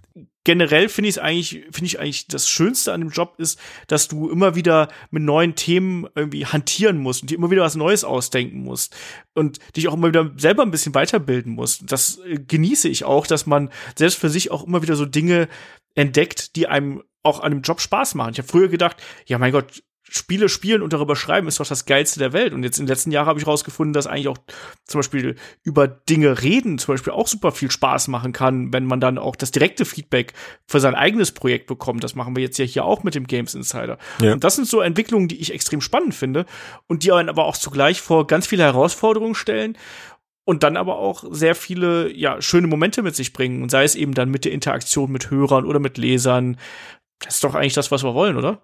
Ja, ja, man, man wächst ja auch in diesen Herausforderungen, ne? Also genau. man muss halt auf dem Laufen bleiben. Ne? Das ist halt einfach äh, immer gucken, was sind die aktuellen Trends, was könnte morgen äh, wichtig sein, was heute vielleicht noch gar nicht so da ist. Also man muss immer schon so ein bisschen im Voraus denken, ne? so ein bisschen alles auf dem Schirm haben, aber empfinde ich eigentlich auch als, als positive Herausforderung. Ja. ja. Und äh, also, okay. ja, Sönke. Kleiner Tipp in diesem äh, Zusammenhang, es gibt ja diesen Minecraft-Clone Hightail heißt er und ich sag euch, äh, da werden einige Leute noch richtig viele Artikel zu schreiben. Also meint, das ist das nächste große Ding. Äh, ja, genau. Also wer sich spezialisiert, schaut euch Hightail mal an. Okay. Der äh, Ankündigungstrailer hat ja, glaube ich, 45 Millionen Aufrufe oder ich keine Ahnung, wo er mittlerweile ist. Mhm. Ähm, Genau, und das war, es ist so ein Punkt eben irgendwie so ein Gespür, ah nee, 56 Millionen sind sie mittlerweile, so ein Gespür für Holla. solche Zukunft, äh, solche zukünftigen Themen zu haben ähm, und sich da schon mal vorzubereiten. Äh, was ich noch hinzufügen wollte, ähm, ist bei mir in meinem Fall irgendwie so diesen Punkt zu finden, wo ich manchmal auch mit mir immer wieder hadere, wie viel Recherche betreibst du noch, bis du mhm. anfängst, den Artikel zu schreiben. Also das gilt im Speziellen für alle Retro-Reports äh, und Entwicklerporträts und solche Geschichten. Du kannst ja haufenweise zu allen möglichen lesen, aber irgendwann muss der Punkt kommen, natürlich, logischerweise durch die Deadline auch vorbestimmt, wo du dann einfach anfängst, den Artikel zu schreiben. Und durchs Honorar. Du musst natürlich schon irgendwann gucken. Äh, genau, und äh, ja, ja. Mhm. ich genau, hatte halt immer auch schon öfter mal den Punkt, wo ich dann gesagt habe, okay, ich bin jetzt so voll in dem, also zum Beispiel hier, äh, ich hatte mal für PC Games einen Artikel über das Sega Master System geschrieben und einfach irgendwie meine Liebe zu diesem System nochmal neu durch die Recherche mhm. entdeckt und wirklich gesagt, ich, ich gebe den jetzt nicht ab, bevor das nicht echt so für, aus meiner Sicht mehr oder weniger perfekt ist und wirklich alles drin ist, was rein muss. Ja, das hat man aber auch gemerkt. Halt, das hat man gemerkt. Ja, das der ist, ja auch, ist auch gut. Das ist das, was der Jo Hesse vorhin sagte, diese Liebe, die man dann spürt in so einem Artikel oder in so einem Projekt, ja. Mhm. Und da weißt du dann aber auch zum gewissen Punkt, okay, ich habe jetzt eigentlich äh, oder keine Ahnung, wenn du es dann mal äh, privat irgendwie, keine Ahnung, sprichst mit deiner Frau oder Freundin über das Thema äh, oder mit anderen Leuten oder wie auch immer und dann sagst du, hey, ähm, oder derjenige sagt so, hey, bist du immer noch an dem Artikel? Da, du wolltest es doch schon ja. vor so und so vielen Tagen fertig machen. Was ist denn da los? Ja. ja, ja. Und ähm, da wirklich den Absprung zu finden und den Punkt zu finden, wo man sagt, jetzt ist wirklich genug. Das, das, dieser ganze Block, das muss ich einfach rauslassen. Hm. Ähm, weil sonst hast du letztendlich zu viel Zeit reingesteckt. Ja, also generell dieses ganze Thema Zeitmanagement und sich selbst irgendwie ähm, seine eigene Recherchefähigkeit auch irgendwann zu, zu, zu blocken und zu sagen, okay, jetzt ist wirklich Schluss. Ja, aber das ist auch wahrscheinlich die große Kunst des Spieljournalismus, ja.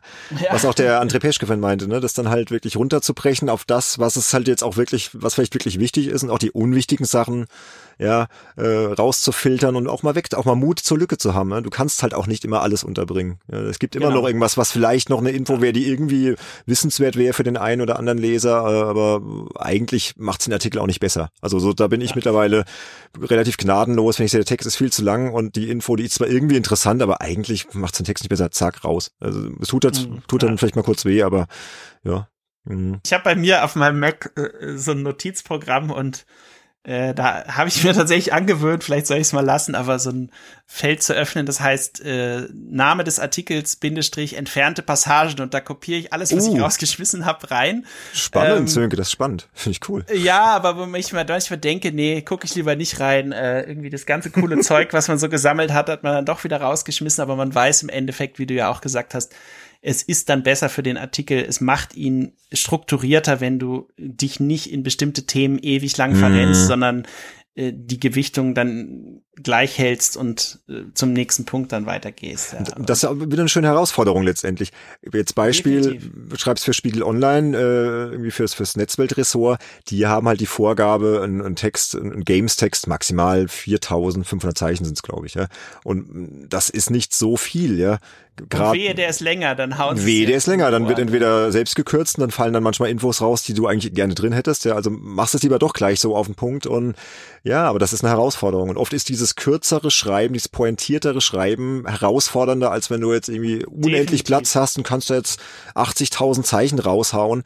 Und, und ja, weiß nicht. Also ich finde es, ich empfinde es mittlerweile als sehr positive Herausforderung, ja, dann auch mal auf den Punkt zu schreiben und dann musst du halt auch sagen, zack, das ist unwichtig, raus mit. Ne? Das ist übrigens auch Werkzeug des Journalisten. Richtig, genau. Und das ne? können also manche eben auch nicht schreiben. So. Mhm. Auf Zeile schreiben, äh, ich weiß nicht, ob das heutzutage noch jeder äh, jungen Redakteur so lernt, aber versucht das mal. Sagt, wenn wenn wenn äh, wenn es heißt, hier schreibt mal einen Artikel und dann setzt euch mal ruhig eine Grenze und versucht alle Informationen, die ihr habt und die mhm. unterbringen wollt, auch wirklich innerhalb dieser Grenzen unterzubringen und die Grenzen nicht um äh, 5, 6, 7, 8.000 Zeichen zu zu torpedieren oder so. Das lernt man vor allem dann, wenn man eben ja im Printbereich arbeitet, weil da ist nun mal irgendwo das Ende mhm. und äh, entsprechend muss man da das das ist auch was, was man lernen muss.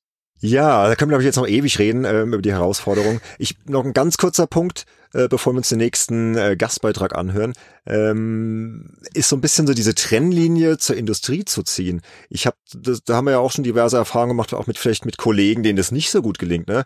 dass du wirklich glaubwürdig bleibst als Journalist und dich nicht zu sehr auf die äh, Publisher-Seite ziehen lässt. Dass das dann irgendwann heißt, okay, die Journalisten, äh, die, die klüngeln ja alle mit der äh, Industrie da irgendwie zusammen rum. Und äh, den Vorwurf muss sich ja. der Spielejournalismus ja auch schon öfter mal gefallen lassen. Ich finde es auch noch eine Herausforderung, wirklich glaubwürdig ganz zu bleiben, ja, sich abzugrenzen, wichtig. so nett die Leute dann auch sind, ja, und du kriegst ja irgendwie auch was von denen, und vielleicht schicken sie dir noch irgendwie ein cooles Goodie äh, zum Release von Spiel äh, XY, aber sich da einfach abzugrenzen. Also das wäre noch so eine Herausforderung, ja. die mir eingefallen also, wäre. Also ich habe mir zum Beispiel angewöhnt, ähm, wenn jetzt ich, kommt eine Mail und hey, hättest du Interesse an einem Code zu dem und dem Thema und ähm, dann kann ich natürlich sagen, klar, schick rüber, aber ich habe mir wirklich angewöhnt zu sagen, Leute, pass auf, ich könnte mir gern diesen Code schicken, aber A, habe ich jetzt A überhaupt keinen Abnehmer für diesen Artikel. Hm. Ähm, das heißt, ich glaube, der Code ist viel besser bei jemand anderem aufgehoben, der vielleicht voll in der Thematik drin ist und schon die ganzen Vorgängerspiele kennt und so weiter. Ihr könnt mir den gerne zur Ansicht schicken, damit ich mal äh, drüber schaue, aber ich äh, werde euch hier garantiert keinen Artikel zu diesem Thema versprechen. Ja, und da gibt's natürlich manchmal wirklich den Punkt, wo einige der Leute dann äh, durch auch PR-Stellen äh, sich unter Druck gesetzt fühlen. Jetzt kommt da irgendwie so ein keine Ahnung, äh, kommt irgendwie so ein äh, Code von einem Spiel an, was jetzt erst in, keine Ahnung, zwei Wochen erscheint. Und jetzt haben sie mir es geschickt, jetzt, jetzt muss ich ja eigentlich auch einen Artikel dazu schreiben. Ne? Und da wirklich ganz klar zu sagen, nee, ähm, schickt mir bitte nur Codes, A, wenn, wenn ich das wirklich selber angefordert habe oder wenn ihr es vertreten könnt, dass ihr den Code schickt, aber überhaupt keine Coverage dann dazu kommt. Ja, also dass man ganz klar halt da die Linien äh, zieht und äh, sowas dann, also in meinem Fall halt dann so als Vergleichsthema, was ich mal irgendwann in einem Podcast oder wie auch immer mal nennen werde, aber äh, dass man sich dann nicht in irgendeine Abhängigkeit begibt. Ja, also das ist, mhm. glaube ich, sehr, sehr wichtig, ja. äh, da diese Grenz äh, Grenzlinien zu ziehen oder auch äh, so einer Wertungsdiskussion, die halt einige Pressesprecher dann gerne mal führen, dann halt auch stand zu halten und zu sagen, hey, pass auf, das finde ich ja schön, dass du dich meldest und mit mir über die Wertung diskutieren willst, aber äh, will ich sie dir überhaupt im Voraus sagen? Mm. Ja, mhm. was gibt dir eigentlich das Recht, diese Wertung im Voraus zu erfahren? Äh, und dann auch ganz sachlich zu argumentieren, warum denn, wenn man sich dann dazu breitschlagen lässt, darüber zu sprechen, warum die Wertung dann so ist. Meistens passiert es ja im Nachhinein, äh, aber da gibt es auch einige, die dann sehr, das ist ja auch ihr Job, die dann sehr dahinter sind und sehr äh, stark dann irgendwie sehr lange mit dir diskutieren wollen, damit ihr Spiel in einem besseren Licht letztendlich dasteht, ja. Und äh, da muss man muss man aufpassen, dass man äh, sich da nicht beeinflussen lässt, ja. Definitiv, ja. Auch, auch, auch durch irgendwelche Eventgeschichten und so, aber da hatten wir es ja auch schon in der, in der einen Folge, ne? Mhm. Ja, das ist auch eine Herausforderung, ja. Nun gut. Ähm, aber ähm, wir haben ja noch, noch einen Gastbeitrag, den wir hören möchten, äh, vom Andreas Garbe. Der ist Spieleredakteur beim ZDF und ist auch noch Moderator und Autor. Und äh, lasst uns doch mal reinhören, was der über seinen äh, Job zu sagen hat. Traumberuf Videospieljournalist. Ähm, ist das so? Gute Frage. Kann man vielleicht gar nicht so schnell beantworten. Ich versuche es trotzdem hier in so einer Executive Summary Antwort. Ähm, ja, natürlich ist es ein Traumberuf, über dieses tolle, aufregende Medium berichten zu können. Äh, für mich ist ganz besonders spannend, ähm, eben äh, für eine Zielgruppe hauptsächlich zu berichten, die jünger ist als ich. Ich bin 46 ähm, und wenn ich Videospiele spiele, dann ähm, spiele ich die natürlich immer irgendwie auch mit diesem historischen Kontext im Hinterkopf. Ich bin in den 70er Jahren äh, groß geworden, naja, groß ist jetzt übertrieben, aber aufgewachsen, so einigermaßen, und äh, bin mit Pong aufgewachsen, ja, und äh, mit, äh, mit, den, mit den ersten Nintendo äh, Handhelds, mit Game Watch und dann mit sehr frühen PCs. Ähm, und ich spiele Spiele auch heutzutage natürlich mit diesem historischen Kontext im Hinterkopf und kann das dann auch so präsentieren. Äh, und ich glaube, das ist etwas, was ich den Zuschauerinnen und Zuschauern ähm, und Leserinnen und Lesern bieten kann, was vielleicht etwas besonders ist, was, worauf sie eben nicht unbedingt selber gekommen wären auf solche Perspektiven. Das macht also sehr viel Spaß und ähm, gleichzeitig kommt aber natürlich damit, dass man ja Videospiele vorstellt, also letztlich ein Unterhaltungsmedium, das natürlich auch wirtschaftliche und, und sehr starke kulturelle, künstlerische ähm, Aspekte hat und auf diese Bereiche einzählt. Aber letztlich geht es um ein Unterhaltungsmedium und das eben vorzustellen, kommt natürlich einer Tendenz, einer Kaufempfehlung gleich. Also da hat man natürlich auch eine große Verantwortung. Wenn ich jetzt ein bestimmtes Spiel über den grünen Klee lobe oder aber komplett verreise, dann beeinflusst das eventuell eben tatsächlich das Kaufverhalten von eben den Menschen, die meine äh, Berichte sehen und hören. Und das ist eine große Verantwortung und vor allem muss man sich bewusst sein, dass man nicht nur die Spiele auswählen äh, darf und auch vorschlagen darf den Redaktionen, die man selber eh gerne spielt. Ich zum Beispiel bin großer Singleplayer-Spieler und bin nicht so besonders begeistert von Online-Spielen. Das darf aber nicht bedeuten, dass ich ähm, auf dem Auge blind sein darf und weniger über Online-Spiele berichte, einfach weil ich sie persönlich nicht so, nicht so spiele. E-Sports muss ich genauso auf dem Schirm haben. Retro-Spiele muss ich genauso auf dem Schirm haben. Also alle Teilbereiche des Gamings muss man natürlich alle gleichberechtigt behandeln, ganz egal, welche Präferenzen man selber hat. Und das heißt natürlich auch, wenn man zum Beispiel ähm, ein Spiel jetzt dringend zu Hause äh, endlich zu Ende spielen möchte, aber eigentlich für einen Bericht ein anderes Spiel spielen muss, ja, dann muss man halt das machen. Also man kann nicht immer das spielen, was man spielen möchte, auch in seiner Freizeit nicht. Das ist so ein bisschen ein Fallstrick des Spielejournalismus. Das Berufliche geht in das Private mit über, weil man kann kein Spielejournalist sein, wenn man nicht von Spielen privat begeistert ist. Und äh, du kannst nicht jede Minute, die du ein Videospiel spielst, als Arbeitszeit abrechnen. Das ist vollkommen unmöglich. Das wird kein Medium machen. Ähm, und das ist natürlich so ein Fallstrick, dass man dass diese, diese Trennschärfe zwischen beruflichem und privatem nicht wirklich gegeben ist. Aber das kriegt man hin und ich habe das große Glück, dass ich eben in einem äh, großen Medienunternehmen bin, die da auch ganz andere Möglichkeiten äh, haben äh, und, und, und das sehr, sehr großzügig auslegen. Ich verdiene äh, eben auch pauschal, bin da sozusagen Vollzeit angestellt. Ganz interessant ist natürlich auch, wir haben ein General Interest ähm, äh, Publikum, also ein Publikum, das nicht unbedingt eben jetzt sehr spitz an Videospielen automatisch interessiert ist. Nein, ich muss ähm, meine Videospielthemen ähm, äh, auch vielen Videospielfernen Menschen präsentieren. Und das, die müssen die Berichte auch gucken wollen und sagen, ach Mensch, was es alles gibt. Ja? Also das ist natürlich auch nochmal ein interessanter Ansatz und einer, der auch weit über meine meine persönlichen Präferenzen ähm, von von Videospielen hinausgeht. Äh, das sind so ein paar Fallstricke, aber insgesamt würde ich sagen, ja, es ist ein ganz fantastischer ähm, äh, Beruf und äh, ich mache ihn jetzt seit äh, seit 20 Jahren und kenne da natürlich auch Gott und die Welt in der Szene und äh, habe sozusagen nicht nur meine eigenen äh, meine meine die die Videospiele meiner Kindheit als Referenz immer im Hinterkopf, sondern eben auch die Videospiele über die ich vor 20 Jahren mal im deutschen Fernsehen berichtet habe. Also man wird sozusagen automatisch immer immer äh, besser will ich jetzt nicht unbedingt sagen, aber man hat automatisch einen immer größeren ähm, Referenzrahmen, einen immer größeren Kontext, in dem man neue Videospiele dann sieht und versteht und dann auch erklären kann, Und das ist fantastisch. Und ähm, äh, ich habe noch 20 Jahre bis zur Rente und ich möchte nichts anderes machen. So, das war der Andreas Gabe, vielen Dank. Ja, sein Fazit war ja auch ganz deutlich, er möchte gar nichts anderes machen. Wobei in seinem speziellen Fall, äh, er ist halt fest angestellt beim ZDF. Ich glaube, das ist nochmal eine ganz andere Kiste. Können wir jetzt gar nicht so mitreden. Wir waren immer bei äh, Fachmagazinen angestellt. Er ist halt wirklich im, im General Interest Medium, hat da eine relativ spezielle Stellung und sagt ja auch, dass er das sehr genießt ne, und wird dann auch pauschal äh, monatlich bezahlt. Also ist auch ziemlich cool. Ähm, Andreas, wenn da noch irgendwie eine interessante Stelle frei wird, sagst du uns Bescheid. Ne?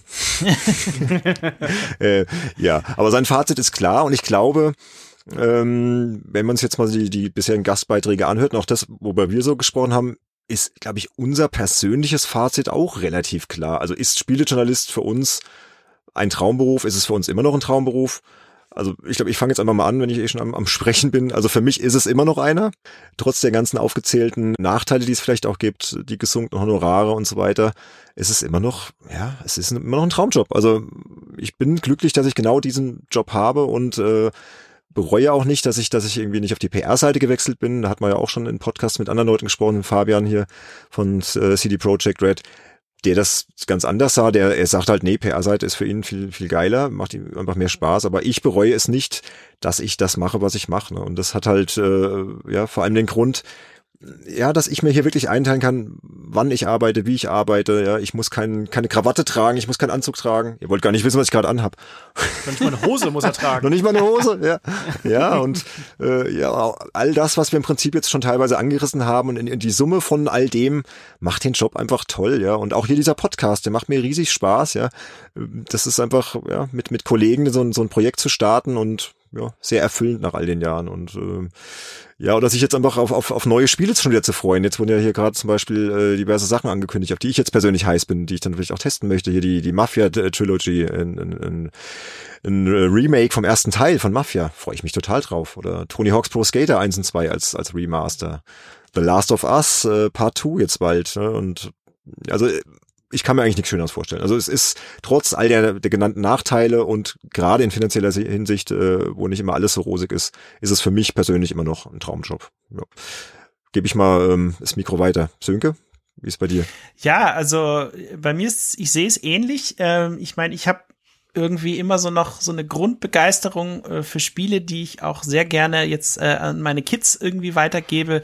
Natürlich äh, immer mit Augenmaß, was sie dann spielen dürfen und äh, wie lange und solche, solche Geschichten. Aber ähm, ja, ein Punkt, den Olaf schon ein bisschen angerissen hat, dieses wirklich sich auseinandersetzen mit immer neuen Themen, die sich ständig, also die wirklich immer zu wechseln. Ja klar, es gibt gewisse Spielearten, die immer wieder gleich sind. Also zum Beispiel Sportspiele persönlich kann ich jetzt nicht so viel mit anfangen äh, weil ich auch einfach nicht so drin im Thema bin, aber jedes Spiel für sich äh, gesehen ist halt einfach immer wieder ein neues Thema, mit dem man sich beschäftigt. Und wenn ich dann äh, so höre, was einige Leute aus dem Bekannten- und Freundeskreis über ihre Jobs bei äh, anderen Arbeitgebern, die auch teilweise richtig große Namen sind, wo aber sich irgendwie gewisse Dinge jeden Tag immer wiederholen, wo ich mir denke, nee, das, das wäre irgendwie gar nichts für mich. Hm. Äh, ja. Thematisch ist es ich könnte es vielleicht ein, zwei Jahre machen, aber dann nach dem dritten, vierten Jahr, ich, ich, ich immer das gleiche. Ich habe mich jetzt allein schon durch Corona so ein bisschen wie in, in diesem äh, Murmeltierfilm gefühlt, wo sich irgendwie alles jeden Tag wiederholt. Äh, irgendwie du bist ständig zu Hause. Guter Vergleich. Das, und ja, ja. das ist halt in dem Job, wenn du ihn so machen kannst, wie man ihn vor der Corona-Krise machen konnte, eigentlich überhaupt gar nicht der Fall. Und auch jetzt äh, durch Online-Events und virtuelle Events und alles, was die Branche jetzt neu ausprobiert, es bleibt eigentlich immer wieder spannend.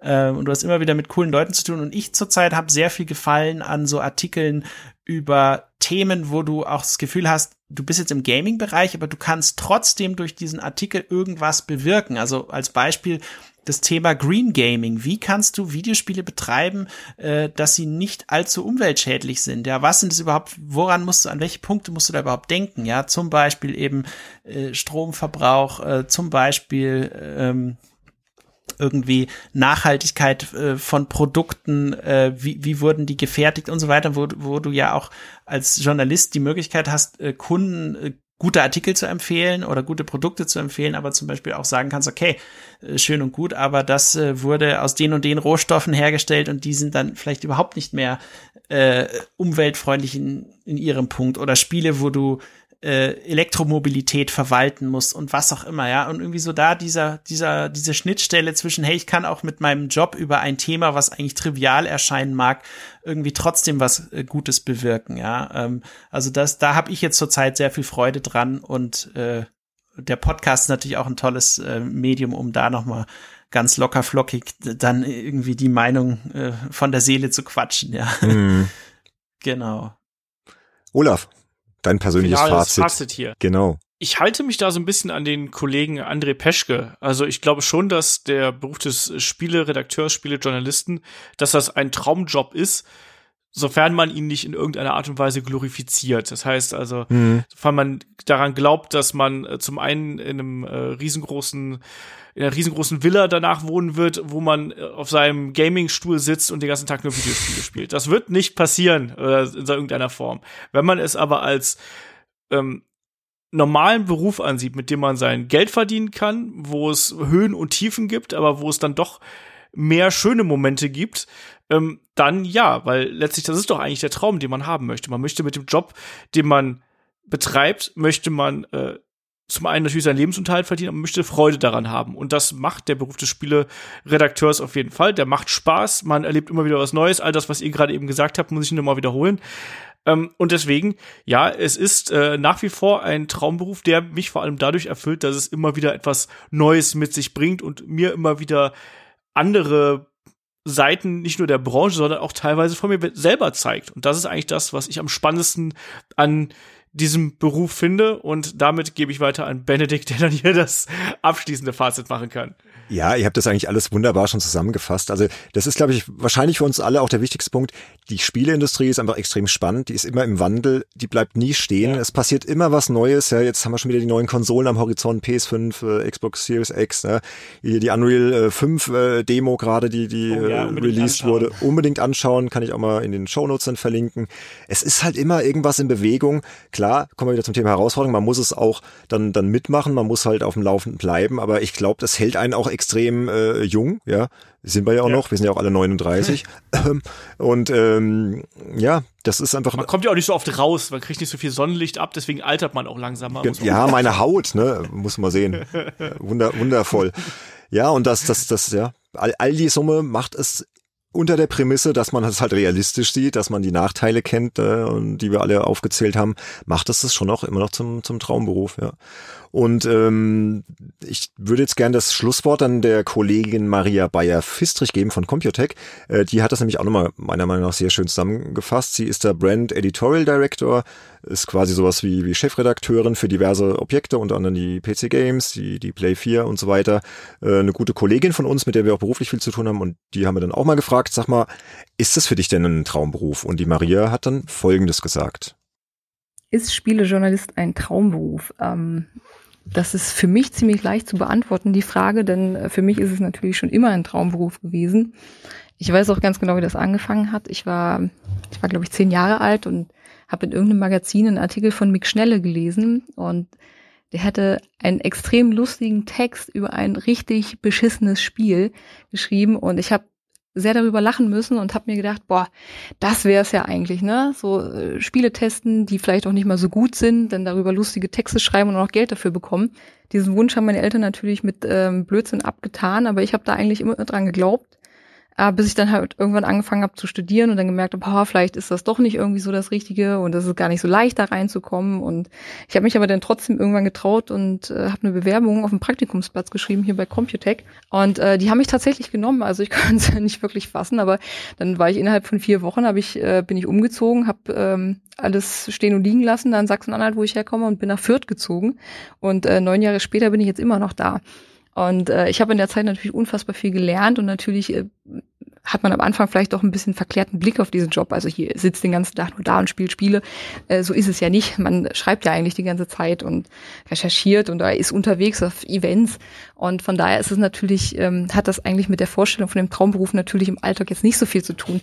Natürlich gibt es immer noch viele Aspekte, die genauso sind, wie man sich das vorstellt. Also man fährt auf äh, man fährt in der Weltgeschichte rum und ist auf Messen wie der E3 oder der Gamescom und trifft dort alle tollen Entwicklerlegenden und kann mit denen über ihre Spiele reden und hatte auch wirklich viel Spaß. Also man kennt ja die ganzen Stories von Events und ja, ich habe das alles mitgenommen. Das hat mir unfassbar viel Spaß gemacht, aber ich kenne natürlich auch die stressige Seite und ähm, da, da muss man halt auch einfach durch. Vielleicht ist das nicht in jedem Moment ein Traumberuf oder ein Traumjob, ähm, aber doch die meiste Zeit und äh, jetzt nach den letzten zehn Jahren kann ich sagen, für mich ist es definitiv immer noch ein Traumjob und ich glaube, der wird es auch immer bleiben. Ach, das hat sie doch richtig schön gesagt, Bravo. oder? Ja, ich finde, da muss man jetzt gar nicht mehr viel zu sagen. Also ich, ich glaube, sie spricht uns so ein bisschen aus der Seele. Ja. ja. Hat es wirklich schön zusammengefasst, auch was man so in dem Job halt macht, was man so erlebt und nochmal alles so ein bisschen äh, kurz und knackig zusammengefasst. Also vielen Dank, Maria. Ähm, wir hören uns sowieso noch in beruflicher Hinsicht, ne? okay. Ja, das war das Thema Traumberuf Spielejournalist. Ich glaube, da könnte man jetzt noch Stunden weitersprechen, aber wir haben viele wichtige Punkte angesprochen und äh, ich glaube, Leute, die jetzt nicht so in der Branche drin sind, haben jetzt auch mal einen ganz guten Eindruck bekommen, was es denn heißt, wirklich als, als Spielejournalist zu arbeiten. Und äh, da kamen doch wirklich sehr interessante Sachen auch ans Tageslicht und ich fand auch die Gastbeiträge sehr interessant von den Kolleginnen und Kolleginnen und ja, runde Sache. Deswegen würde ich sagen, gehen wir mal Richtung Abmoderation, Leute, oder? Ja, Vollgas. Vollgas. Olaf, willst du noch was sagen? An die Hörer da draußen. Ja, erstmal äh, Dankeschön, dass ihr bis hierhin durchgehalten habt, wenn ihr das hier hört. das ist ja erstmal schon mal der eine Aspekt. Und ähm, wenn euch das hier gefällt, dann wisst ihr natürlich, könnt ihr uns gerne äh, bei Social Media folgen und uns da vielleicht auch teilen, was uns übrigens auch sehr gut weiterhilft, dass wir ja einfach noch eine, eine größere, äh, ein größeres Publikum ähm, äh, erreichen können. Sprich, empfehlt uns gerne weiter und wenn ihr mögt, Schaut natürlich gerne bei äh, iTunes und bei Apple Podcasts vorbei und lasst da eine Bewertung da, klickt uns da an, abonniert uns da. Auch das hilft uns natürlich, lieber Benedikt. Auf jeden Fall.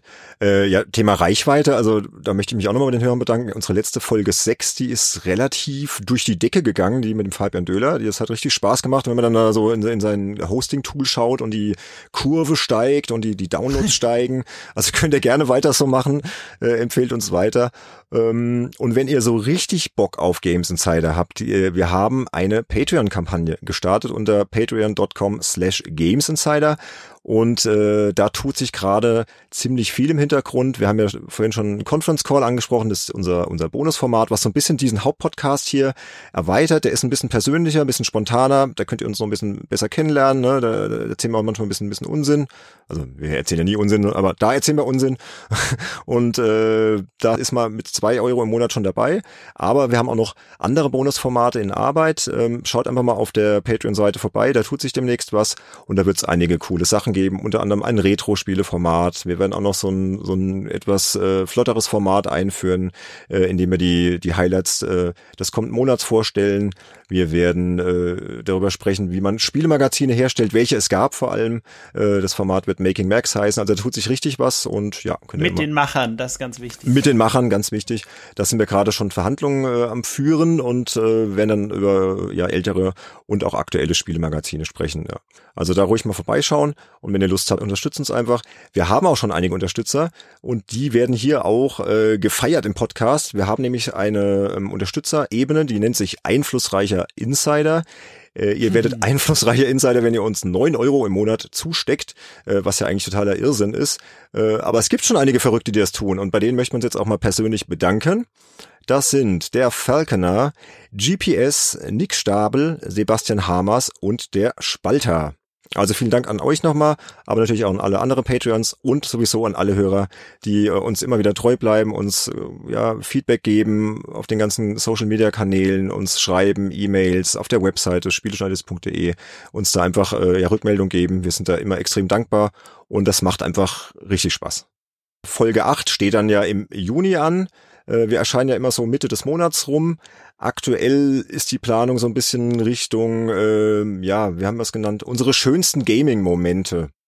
Da wollen wir einfach mal über Spiele sprechen oder über Momente in Spielen, die uns extrem in Erinnerung geblieben sind. Da werden wir dann vielleicht auch mal ein bisschen die Hörer einbeziehen, uns berichten lassen, äh, was ihr äh, für, für Spiele habt, die euch einfach nicht mehr aus dem Kopf gegangen sind oder spezielle Momente, emotionale Momente, traurige Momente, schöne Momente, ähm, ist so das aktuell geplante Thema. Das kann sich natürlich aber aus Aktualitätsgründen auch, auch nochmal ändern. Müssen wir einfach mal schauen. Äh, außerdem kommt ja auch noch The Last of Us Part 2. Vielleicht müssen wir da auch nochmal drüber reden. Wir schauen mal einfach. Biene ne? ist Feuer und Flamme. Ich bin Feuer und Flamme, ich freue mich sowas von drauf. ähm, ja. Aber das ist mal so die, die, ja, die äh, angepeilte Richtung der, der Folge 8, genau. So, Junge, willst du noch was loswerden zum Abschluss? Ich glaube, du musst jetzt eh bald weg, ne? ähm, ne? Ja, genau, nee, ähm, das hast du schon sehr gut zusammengefasst. Also bei diesen emotionalen Momenten, da ha, habe ich jetzt plötzlich schon ganz viele im Kopf. Einer ist jetzt gerade kürzlich passiert, wo ich äh, spiele jetzt gerade mit äh, ein paar Vätern aus dem äh, Kindergarten meiner Tochter, wo sie war, irgendwie äh, Koop-Spiel einmal die Woche, Deep Rock Galactic mit so Zwergen, die Ärzte aus irgendwelchen Planeten rausarbeiten und äh, wir haben schon echt äh, viel Spaß da gehabt äh, und diese Regelmäßigkeit der Koop-Session äh, hat sich auch zu einem coolen Gaming-Moment entwickelt. Aber da gibt's natürlich noch äh, viele andere tolle und äh, wir werden da sicherlich auch den ein oder anderen Retro-Titel äh, mit einbeziehen. Ähm, das äh, ist, glaube ich, ganz wichtig und ja, insofern äh, schauen wir mal, was kommt und was die Aktualitätsgründe angeht. Äh, die neuen Konsolen halten uns ja auf Trab. Also ich kann auch, Benedikt hat ja diese Unreal Engine 5 Demo empfohlen. Ich habe sie mir vorhin tatsächlich nur auf meinem Handy angeschaut und da war sie schon fantastisch. Und das war für mich so der erste, das erste Mal, wo ich mir dachte so, okay, wenn jetzt wirklich die ganzen Next-Gen-Spiele äh, in diese Grafikrichtung gehen, dann äh, haben sie das Wort Next-Gen auch wirklich verdient dann, ja. Also äh, diese ge gewisse Grundbegeisterung für das Medium ist jetzt äh, gerade durch solche Sachen sehr stark wieder vorhanden, würde ich sagen. Ja, und schon weiß man wieder, es war die richtige Berufswahl. Ne? Also, liebe Kinder, Augen auf bei der Berufswahl. Ne? Das sagt man ja immer so doof dahin, aber es stimmt letztendlich. Man muss ja letztendlich auch das machen, was man gerne macht. Und ich glaube, ja. wir haben hier äh, doch heute ganz gut darlegen können, warum wir diesen Beruf immer noch gerne machen und warum uns auch dieser Podcast so viel Spaß macht. Und ja, ich hoffe, es geht euch genauso. Bleibt uns treu. Ähm, würde sagen, das war's für heute. Ne? Macht's Bis gut, Leute. Feierabend. Danke fürs Zuhören. ciao. Mach's gut. Tschüss. Ciao, ciao.